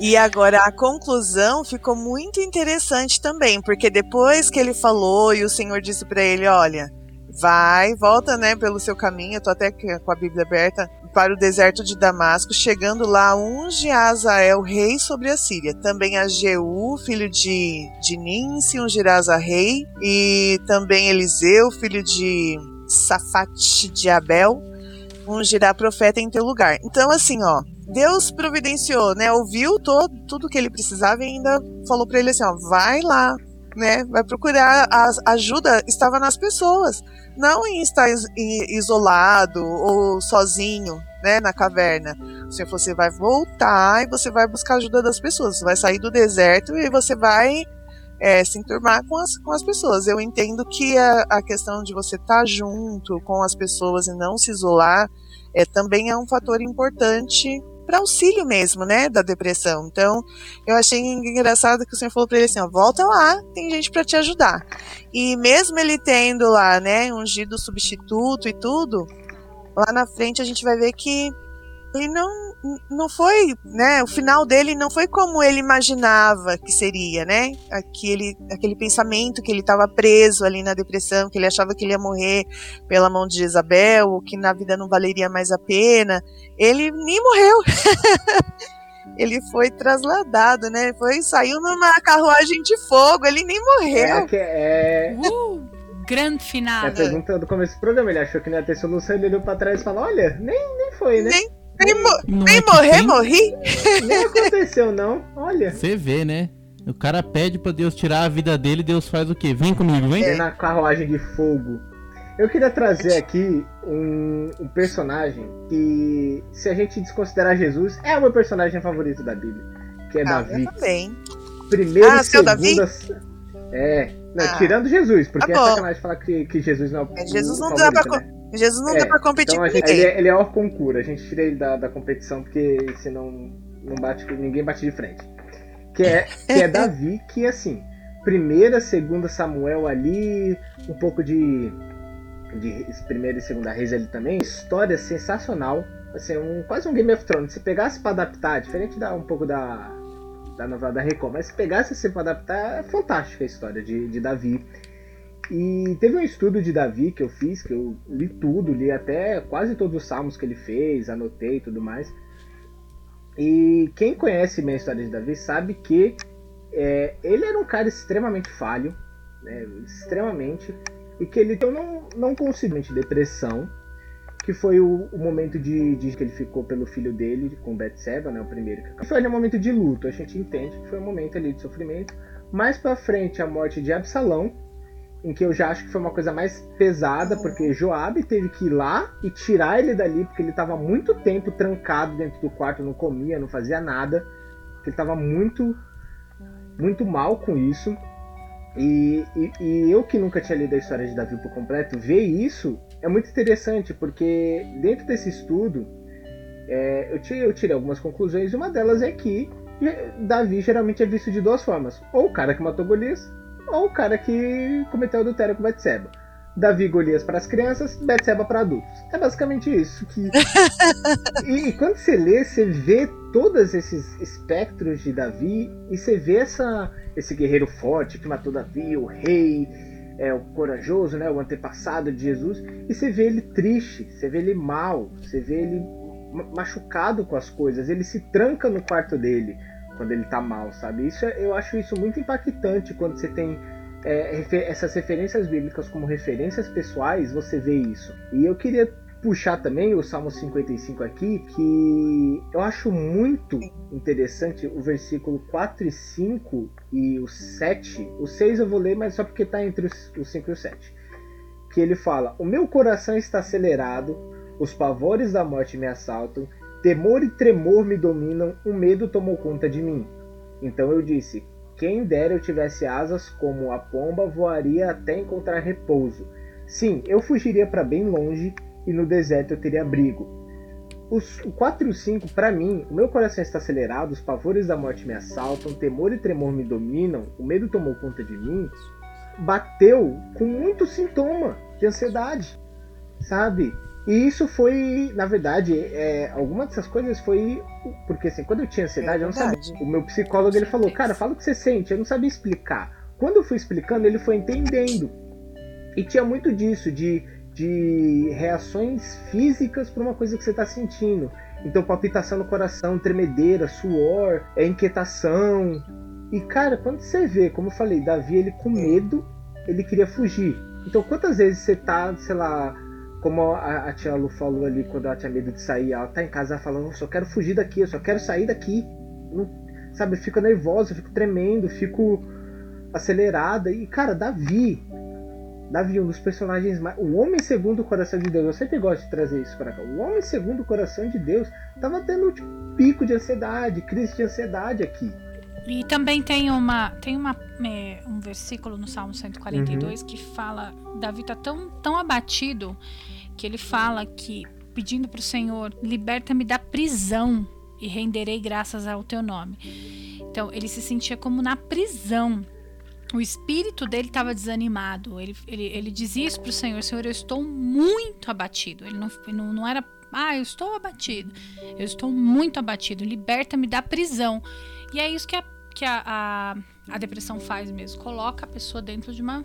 Quantos de uma salmos? Quantos salmos Davi não escreveu chorando, triste, querendo morrer também? sabe, sofrendo, falando quanto ele estava mal. Quantos não são assim? Tem muito salmo de louvor, de alegria, de comemoração, mas também, sabe, muito salmo de lamentação de Davi, poema de Davi que é sobre quanto ele está triste, quanto ele está abalado.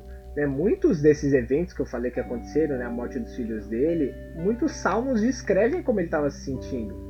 E muitas vezes parece sintomas de pessoas que estão com ansiedade e depressão. Às vezes elas vão ler e falam, cara, eu, eu, eu Você leu e eu lembrei, eu tava lembrando aqui, quantas vezes eu não fui pro pronto-socorro com sintomas de ansiedade né? Até que o médico começou a observar aquilo e começou a orientar de forma mais adequada. E às vezes eu me sentia envergonhada, porque ele pedia um eletro, pedia um exame e fazia o exame físico mesmo, porque eu estava lá. E e aquilo tudo se resumia em nada, uma saúde ótima e perfeita, mas o emocional estava precisando de cuidados.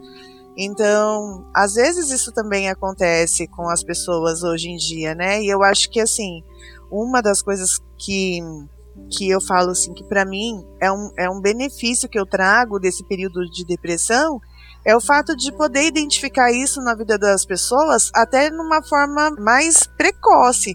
Você começa a observar e você já pode dar um conselho para a pessoa, olha, está trabalhando muito, descansa, não está muito preocupado com alguma coisa, se está precisando de alguma ajuda, a gente já começa a identificar e, e, e pode servir de auxílio para quem está começando a passar por essa situação.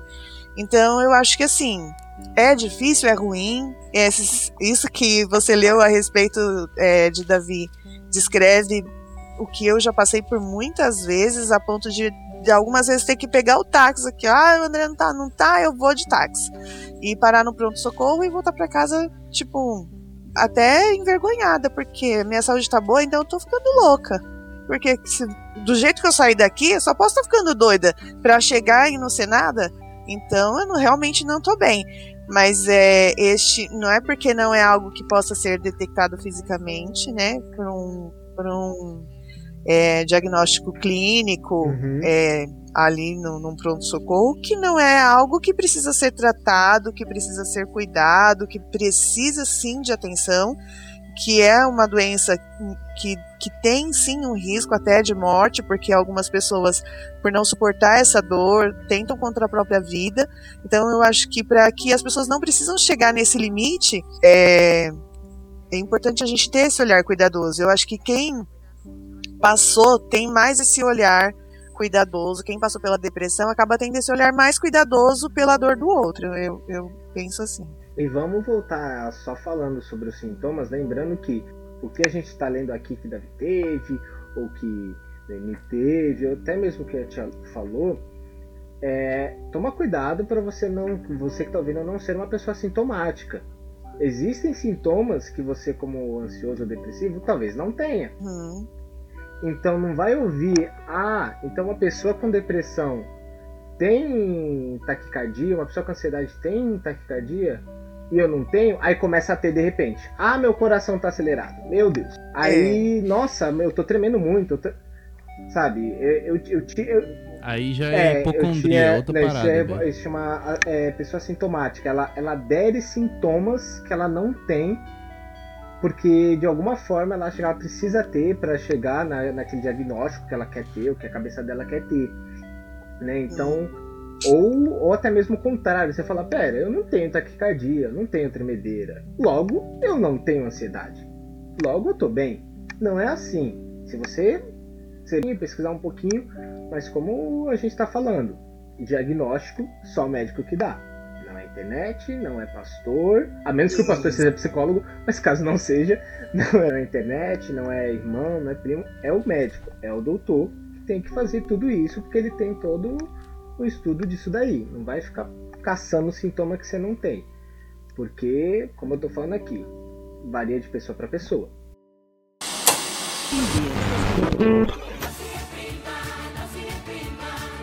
Então, falando assim, né, é, de personagens da Bíblia, né, que tinham depressão, ansiedade, é, aí voltando pra pergunta que o Nathan fez lá no começo, né, de situações que você olha e você fala, meu Deus do céu, é hoje que, que eu parto. Tia Lu, tanto você, né, que já passou por isso, quanto Mames aí que tá estudando sobre essas coisas, eu faço uma outra pergunta agora existe uma saída pra quem já tá, tipo, para quem já tá tão lá no fundo do poço assim? Tem escada que chegue no fundo do poço desse jeito? isso. Tem balde, né? Que vai pro fundo do É. poço. Eu vou falar então sobre dois aspectos, né? Sobre o aspecto psicológico, é claro que tem saída, né? A gente precisa procurar ajuda. A gente já falou sobre, é, sobre a questão de entrar com, com uma ação medicamentosa, com psiquiatra, né, no caso, e entrar com uma terapia também com psicólogo. Eu acho que tem uma série de coisas que a gente pode fazer. Ah, sabe aquela velha é, receita de melhor alimentação, exercício físico? Isso também funciona, porque isso faz com que os nossos é, nosso organismo funcione melhor, dormir direito. É, é, se alimentar direito, tomar sol. Então, assim, parece que essas coisas são bobas, mas essas coisas contribuem para uma melhora psíquica também. Então a gente está falando do lado é, físico mesmo. Então, para a gente produzir esses neurotransmissores que a gente precisa do bem-estar, né, da regulação, do humor, enfim. E precisa procurar ajuda. Não adianta ficar tentando só é, fazer as coisas é, é, da nossa maneira e achar que a gente não, a gente é autossuficiente e não precisa de ajuda. A gente precisa procurar ajuda profissional e se ajudar, né? A gente precisa se ajudar fazendo essas coisas que estão ao nosso alcance. Agora, falando também do ponto de, de vista espiritual, é, e puxando um pouquinho dessa história de Elias, é, que correu para a caverna, né? Porque Elias correu para a caverna para se sentir seguro. Então, assim, existe um lugar mais seguro do que a caverna. Né? E esse lugar, esse, esse refúgio é em Deus. A gente não tem que fugir dele, a gente tem que correr para ele. nesses momentos que a gente está nessa situação, então é, a caverna que a gente é, é, cria para nós mesmos, ela não é segura. O nosso lugar mais seguro é, é estar em Deus, é correr para Ele, né? Então, assim, é, a, a, gente buscar realmente um relacionamento mais próximo com Deus, não importa se a gente continua triste, se ainda a gente está nesse processo, né? Deus não vai ficar chateado, Deus não vai achar que a gente não está confiando nele. Busca, Jesus, ele compreende as nossas dores, né? Ele compreende. Ele sentiu angústias muito grandes antes da morte também. Jesus, quando ele estava próximo a morrer, quando ele estava ali no Monte das Oliveiras orando, ele suou sangue e quando, se você procurar saber, né, da medicina, o que, que significa esse suar sangue, a gente sabe o quanto de coisas no corpo e no físico aconteceu para isso, isso ter ocorrido, porque tem, tem que ser uma tensão assim, num nível muito grande. É, então, assim, então Jesus ele conhece as nossas dores. Então, a, a, a depressão, ela não é o fim das coisas, né? Por mais que pareça, por mais escuro que possa parecer, eu já vi muitas pessoas com depressão que é, descrevem dessa maneira, como se o mundo tivesse perdido a cor, tivesse perdido o sabor, tivesse perdido a alegria, a razão. Então, além da gente buscar essa, essa ajuda, tanto da ciência, porque foi Deus quem capacitou a, a ciência a descobrir as, a, a, as coisas para nos ajudar, né? A gente precisa correr para ele também, saber que ele conhece o profundo da nossa alma. Às vezes o psicólogo não vai conseguir conhecer o profundo da nossa alma, mas ele que nos criou conhece o mais profundo da nossa alma, né? É, é, não tem para onde a gente escapar. Davi mesmo, né, falava, é, para onde eu correrei, né? Se eu, se eu ele falava, ele falava assim: para onde eu poderia é, escapar, é, né, do teu espírito? 139. Se eu for é, para os céus, lá o Senhor está. Se eu fizer a minha cama na sepultura, lá o Senhor também está. Então, não tem Exatamente, não tem para onde correr, né, dele. Então ele, ele, ele conhece o mais profundo da nossa alma. Então é buscar nele esse esse aconchego nesse processo e desenvolver um relacionamento com ele, né? E esse relacionamento é curador. Olha, eu, eu concordo com o que a Renata falou, né? É, eu, eu concordo sim que há uma saída, sempre tem uma saída. É, o Senhor, principalmente, é a nossa saída.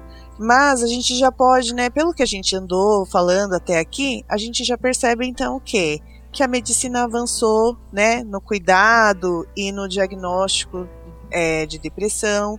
É, hoje em dia, você pode tratar de uma forma mais específica, é, bem pessoal, na necessidade de cada um, quando é hormônio, fazer reposição hormonal, quando é algo genético ou algo é, de deficiência cerebral, você já tem alguns estímulos que se faz para poder ajudar. É, tem as terapias, né? E terapia tem diversas, tem terapia individual, terapia de grupo, terapia, às vezes você encontra grupos com temas específicos de, de referente à, à depressão. Então a gente vê que tem várias é, alternativas para você fazer um, um, acompanhamento da saúde mesmo, né? Através da medicina e da terapia. É, além disso, a, eu entendo assim, a, a, pessoa também precisa ter o desejo de, de se abrir. Porque muitas vezes você está do lado de uma pessoa que, que de repente está doente, mas ela, ela não, não manifesta essa, essa necessidade de, de ajuda. Então, é muito. Não adianta a gente ter todos os recursos e a pessoa que está precisando não se abrir, né? Ou às vezes, né, é, também o que pode acontecer, quem está perto da pessoa e não percebe, quando vai perceber numa situação mais, é, mais grave, acaba se sentindo culpado porque ah, estava do meu lado e eu também não percebi. Eu acho que o sentimento de culpa ele é muito ruim, né? Não ajuda. Agora é importante a pessoa falar, manifestar, caminhar na direção do, do socorro e do cuidado. E o Senhor, assim, é, nós como cristãos a gente sabe o que, que a gente está falando. Talvez é, uma pessoa que não não tem a fé em Cristo não vai compreender isso, mas o Senhor está acima de todas essas coisas. Não que dispense a necessidade do da intervenção médica, do uso dos medicamentos e da terapia.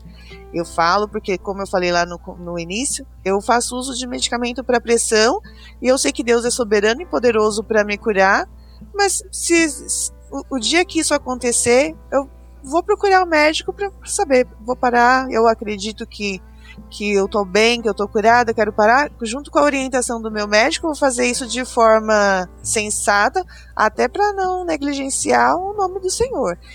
Mas é, o, o, o, fator é, de Deus nas nossas vidas é o que realmente nos fortalece, renova a nossa esperança, ainda mais numa doença onde a sua esperança ela é, ela é desvaída.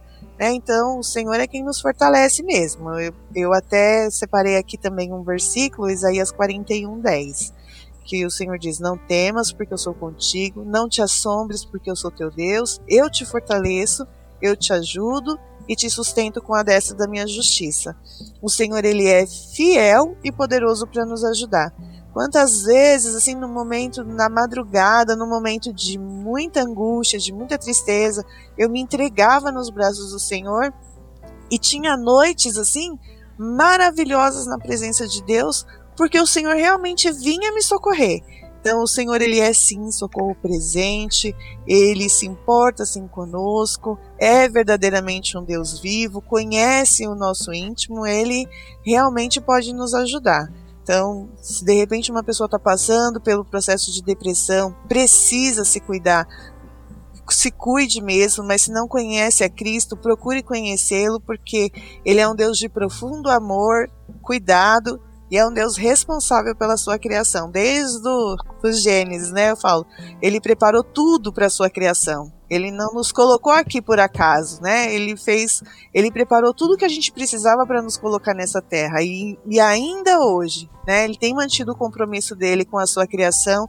Ele é um Deus de perto, embora habite nas alturas. É, nisso que, que a Tia falou, é, eu melhorei muito desde que me converti. Quando eu me converti, eu, eu ainda estava me recuperando da ansiedade e desde então venci num processo. Eu até fui em um outro psicólogo nesses dois anos, mas nem muito tempo. Tem uns psicólogos meio doidos que eu encontrei no caminho.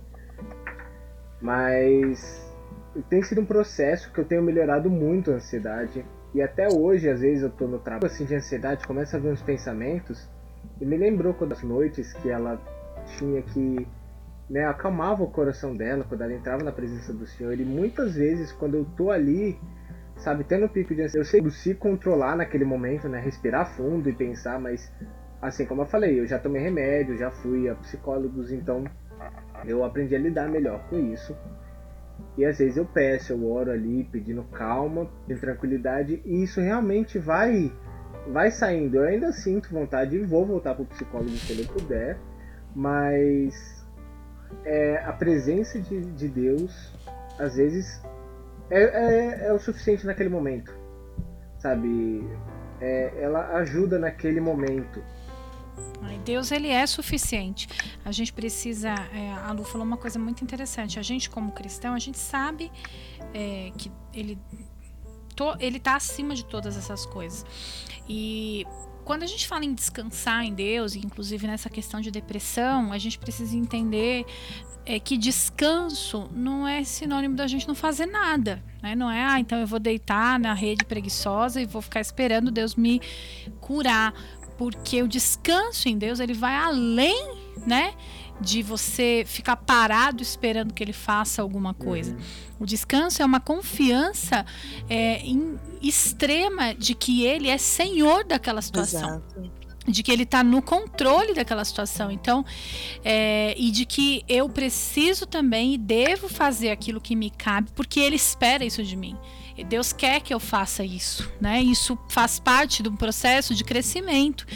Então, se Deus ficasse é, só lá de cima, é, é, estendendo a mão e curando e fazendo isso, fazendo milagre aqui, ele, ele, ele teria filhos mimados, Sim. né? Que só recebem, recebem Verdade. e não correm atrás de, E talvez de nem seríamos- crescerem e de buscarem por Talvez não ajuda. seríamos nem tão gratos, né? Porque é tudo Exato. fácil, então eu não sei o que é ter uma dificuldade.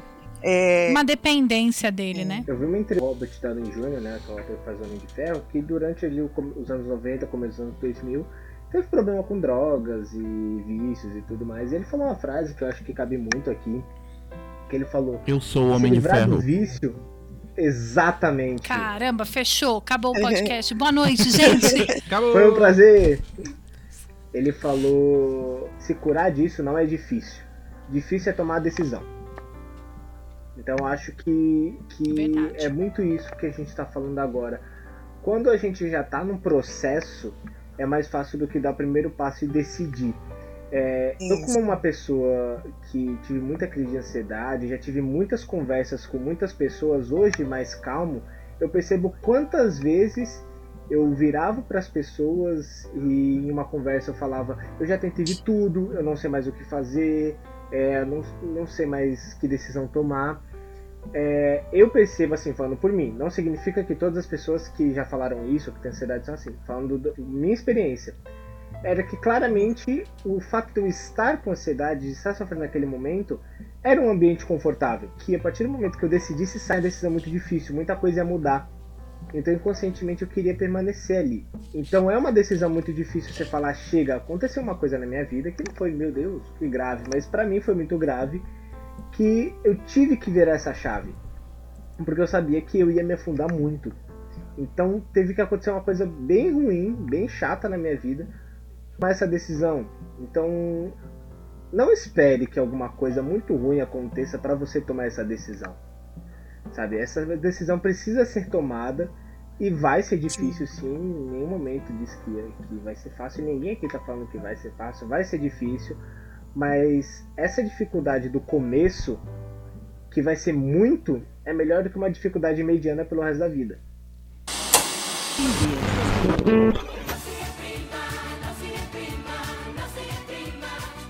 E antes da gente finalizar, caso você precise de ajuda, caso você não saiba com quem falar, a, Rê vai passar agora os- alguns contatos para quem você pode pedir ajuda, para quem você pode, para quem você pode pedir socorro também. Então, Rê, por favor, Tá, eu vou deixar aqui alguns contatos, né, onde você pode é, estar buscando ajuda gratuita, é, inclusive, né, porque é, ajuda paga a gente sabe onde buscar, né? Ajuda gratuita é que é mais difícil. Agora a gente está também, a gente quer se colocar à disposição como igreja, né? Nós da Igreja Cristã da Trindade em Osasco, a gente quer se colocar à sua disposição.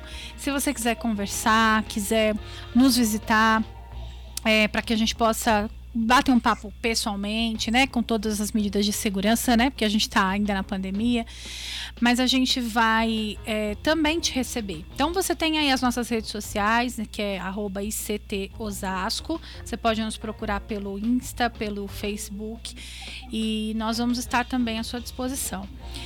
É, e isso como igreja. E agora, a ajuda profissional você pode buscar de algumas maneiras. Se você estiver em Osasco, é, você pode você pode estar buscando a ajuda do CAPS de Osasco.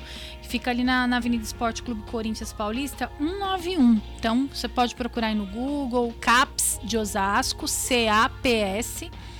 Se você não está em Osasco, você pode procurar o CAPS da sua cidade, da sua região. O CAPS é um serviço que atende essas questões de saúde mental. Você estiver passando por isso e precisa de ajuda, não, não hesite em buscar. E vou deixar também um site que é o mapa saudemental.com.br. Então, mais uma vez, hum, mapa saudemental.com.br. É facinho de decorar. É, esse site ele foi criado justamente para ajudar pessoas que estão é, em situação de necessidade mesmo de ajuda para a saúde mental e que não tem condições né, de pagar um psicólogo, enfim. É, inclusive, eles estão fazendo atendimento especial durante a pandemia do Covid-19, então você pode fazer esse atendimento tanto online quanto presencial. Só precisa entrar lá no site, clicar, ver as, as condições, né? A, questão de espera para que você possa receber essa ajuda. Mas faça isso, não espere mais, né? Que você possa realmente buscar essa, essa cura, né, para sua vida, para que você tenha qualidade de vida e volte a ver as coisas com cor, né, coloridas. Gente, Dando todos, aqui meus, aqui meus, todos- meus dois centavinhos também, acho sempre quando a gente fala desses locais, desses números, a gente fala do Centro de Valorização da Vida, né? Escano número 18, é, CVV, CVV. escano Também. 188, que é. Centro de Valorização da Vida, a gente, eu já ouvi, antes de, de conhecer melhor, eu sempre ouvi muito falar como ligue quando você tá quase se matando, mas não. Não, não, É, é porque na verdade ele tem É. esse estigma, né? Porque o, o CVV ele não é, é, especificamente um local que são psicólogos que estão ali te ouvindo, te atendendo, são voluntários. Então é um espaço para você falar, né? Mas se você precisa realmente de uma terapia profissional, é precisa buscar mesmo um profissional. Mas, mas é uma ajuda bacana. Eu ia recomendar o CVV porque a, a primeira e única vez que eu liguei pra lá foi no, no pique de uma crise de ansiedade. Então, quando você tá muito mal, às vezes você tá muito mal, você tá sozinho em casa, você tá sozinho na rua, e naquele momento você não vai achar ali um psicólogo disponível para você começar uma terapia E e, precisa falar, né? e precisa colocar isso para fora de alguma forma. E, e como a Renata falou, são voluntários, então são pessoas que estão dispostas a ouvir, são pessoas que estão ali para isso, então não vai ser ali um- uma conversa onde a pessoa vai ficar tentando te analisar, ela vai conversar com você e tentar te acalmar. Então assim, no pique, assim, no auge, quando você estiver na crise, quando você estiver nervoso, você precisa falar, liga. Se você não tiver ninguém, tiver- na hora ali no momento se não tiver um amigo, se tiver um familiar, liga, porque pelo menos aquele momento vai passar e depois com mais calma você consegue tomar alguma atitude, porque tomar alguma atitude nesses momentos nunca dá bom.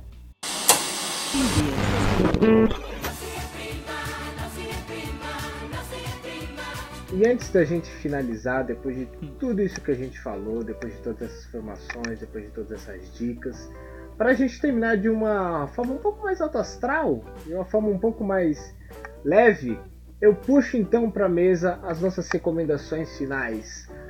Por favor, tudo que vocês queiram que as pessoas ouçam, leiam, escutem, assistam, tudo que você quer que- compartilhar com as pessoas que estão ouvindo, para a gente criar essa, essa rede gostosa de onde todo mundo vê e assiste o que todo mundo vê e assiste. Então vamos começar primeiro pela Renata. Traga-nos a sua recomendação. Para assistir, eu vou mais uma vez recomendar que vocês ouçam, no, assistam, aliás, né, no, no YouTube da ICT Osasco. É, a mensagem com o mesmo nome, o mesmo tema desse podcast, Tempestade Silenciosa, que é isso que a depressão é, né? Uma tempestade interna silenciosa que o barulho fica só para quem tá passando mesmo pela situação. Então, para você assistir, eu recomendo que você assista essa pregação. E, os, e livro que eu li recentemente, e é um livro de leitura muito fácil, muito simples, com uma linguagem bastante é, esclarecedora e acessível, que chama Suicídio e Depressão. Onde entra Deus nessa história? É uma pergunta. Suicídio e depressão, onde entra Deus nessa história? E o subtítulo dele é Como lidar de forma bíblica com as lutas invisíveis da alma. Esse livro é do pastor Guilherme Franco e, e é um livro bastante é, é, gostoso de ler, uma leitura leve e muito fácil e que traz medidas práticas para que a gente possa aplicar na vida. Luciana, por favor, sua vez, nos traga-nos a sua recomendação. Olha, eu tenho um livro que eu li no, no momento mais difícil da, da minha vida emocional mesmo. E eu tô lendo ele novamente agora. Já faz mais de 10 anos que eu li esse livro. Por aí. Que é T.D. Jakes, né, o, o escritor. Ela é um livro do mundo cristão que tem o título A Dama, Seu Amado e Seu Senhor. Este livro aqui, eu não, eu não me recordo de tudo, de todo o conteúdo dele. Né? Voltei a ler agora recentemente e estou aí, é, é, como se diz, relembrando as, a, aquilo que eu já li. Né? Mas no, nesse intervalo de 10 anos, eu me esqueci. Eu, algumas coisas ficaram gravadas, outras eu acabei esquecendo. Mas é, a minha história com esse livro é que quando eu li ele a primeira vez, eu, eu chorava muito, muito, muito. E eu lia ele a caminho do trabalho e eu comecei a levar o óculos escuro só para poder chorar. Ele fazia eu chorar muito. Então, eu, eu entendo assim que Deus trabalhou muitas coisas que estavam dentro de mim e que faziam com que é, com que essa depressão tinha essa intensidade toda naquele momento, né? E então foi um livro, uma leitura que eu fiz e que, que foi me ajudando. Teve um dia que eu questionei a Deus. Eu falei, Senhor, por que, que eu choro tanto lendo esse livro? Porque isso já tá ficando meio ridículo. Eu acho que isso é ridículo. Todo dia eu fico chorando no ônibus por causa dessa leitura. Eu não tô entendendo. E o Senhor. Era pra ficar feliz. Era pra ficar feliz. e o Senhor falou para mim um dia assim: ó, são águas que curam. Amém. Então, contendo aqui um pouco a emoção, você está querendo é. chorar e eu quis também. Então eu, eu, eu comento muito desse livro com as pessoas, eu recomendo ele para algumas mulheres e e me bateu uma curiosidade a última a última recomendação que eu fiz, eu falei assim, engraçado, eu não lembro de tudo. Por que eu chorava tanto? Era muito choro. Não deve ser só por causa disso, das, das coisas que eu cito que eu lembro, né? É, eu vou ler de novo. Então, lendo novamente, eu consigo é, entender, né, quem era a Luciana. Eu acho que o Senhor me conhecia, né, porque nós sabemos, o Senhor nos conhece. Davi entendia isso muito bem. O Senhor é um esquadrinho profundo, né, da minha alma. Mas às vezes a gente tem essa dificuldade de se olhar, de se conhecer, de se ver por dentro, de entender feridas e coisas que nos machucam. E muitas vezes a gente vai vivendo a vida, ó, vamos deixando isso para trás, vamos para frente que para trás vem gente e, e, de repente o acúmulo de, de algumas situações difíceis que a gente passa é, acaba lá no futuro né, se transformando numa depressão. Então eu tô lendo ele de novo para entender melhor esse processo que eu passei, para relembrar, e é um, é um livro que eu, que eu indico sim.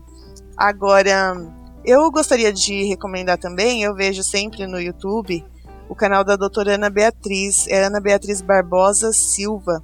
Ela é psiquiatra, ela fala sobre vários assuntos, os vídeos dela são curtos, de 8, 5 minutos, e, e tem algumas coisas assim que, que uh, de repente você vai ouvir um profissional falando que vai trazer luz naquilo que você está sentindo, naquilo que você está passando, pode te ajudar até a procurar ajuda, é, tirando aí, quebrando aí os preconceitos e, e essa doutora, Lu, ela tem um livro também muito interessante que chama Mentes Depressivas. Tem, tem sim, é verdade. Ela tem vários livros bem legais. Esse aí também é muito bom. Eu já li O Psicopata Mora ao Lado. Aí, ó. É assustador. Ela tem vários livros legais mesmo, temas bem interessantes e, e eu gosto bastante de ouvir a respeito disso, sabe? Eu acho que quando a gente passa por, pela situação, é, a gente tem mais gosto de ir aprendendo depois, de ouvindo falar, de, de, até porque a verdade ela é libertadora, né? De todas as formas.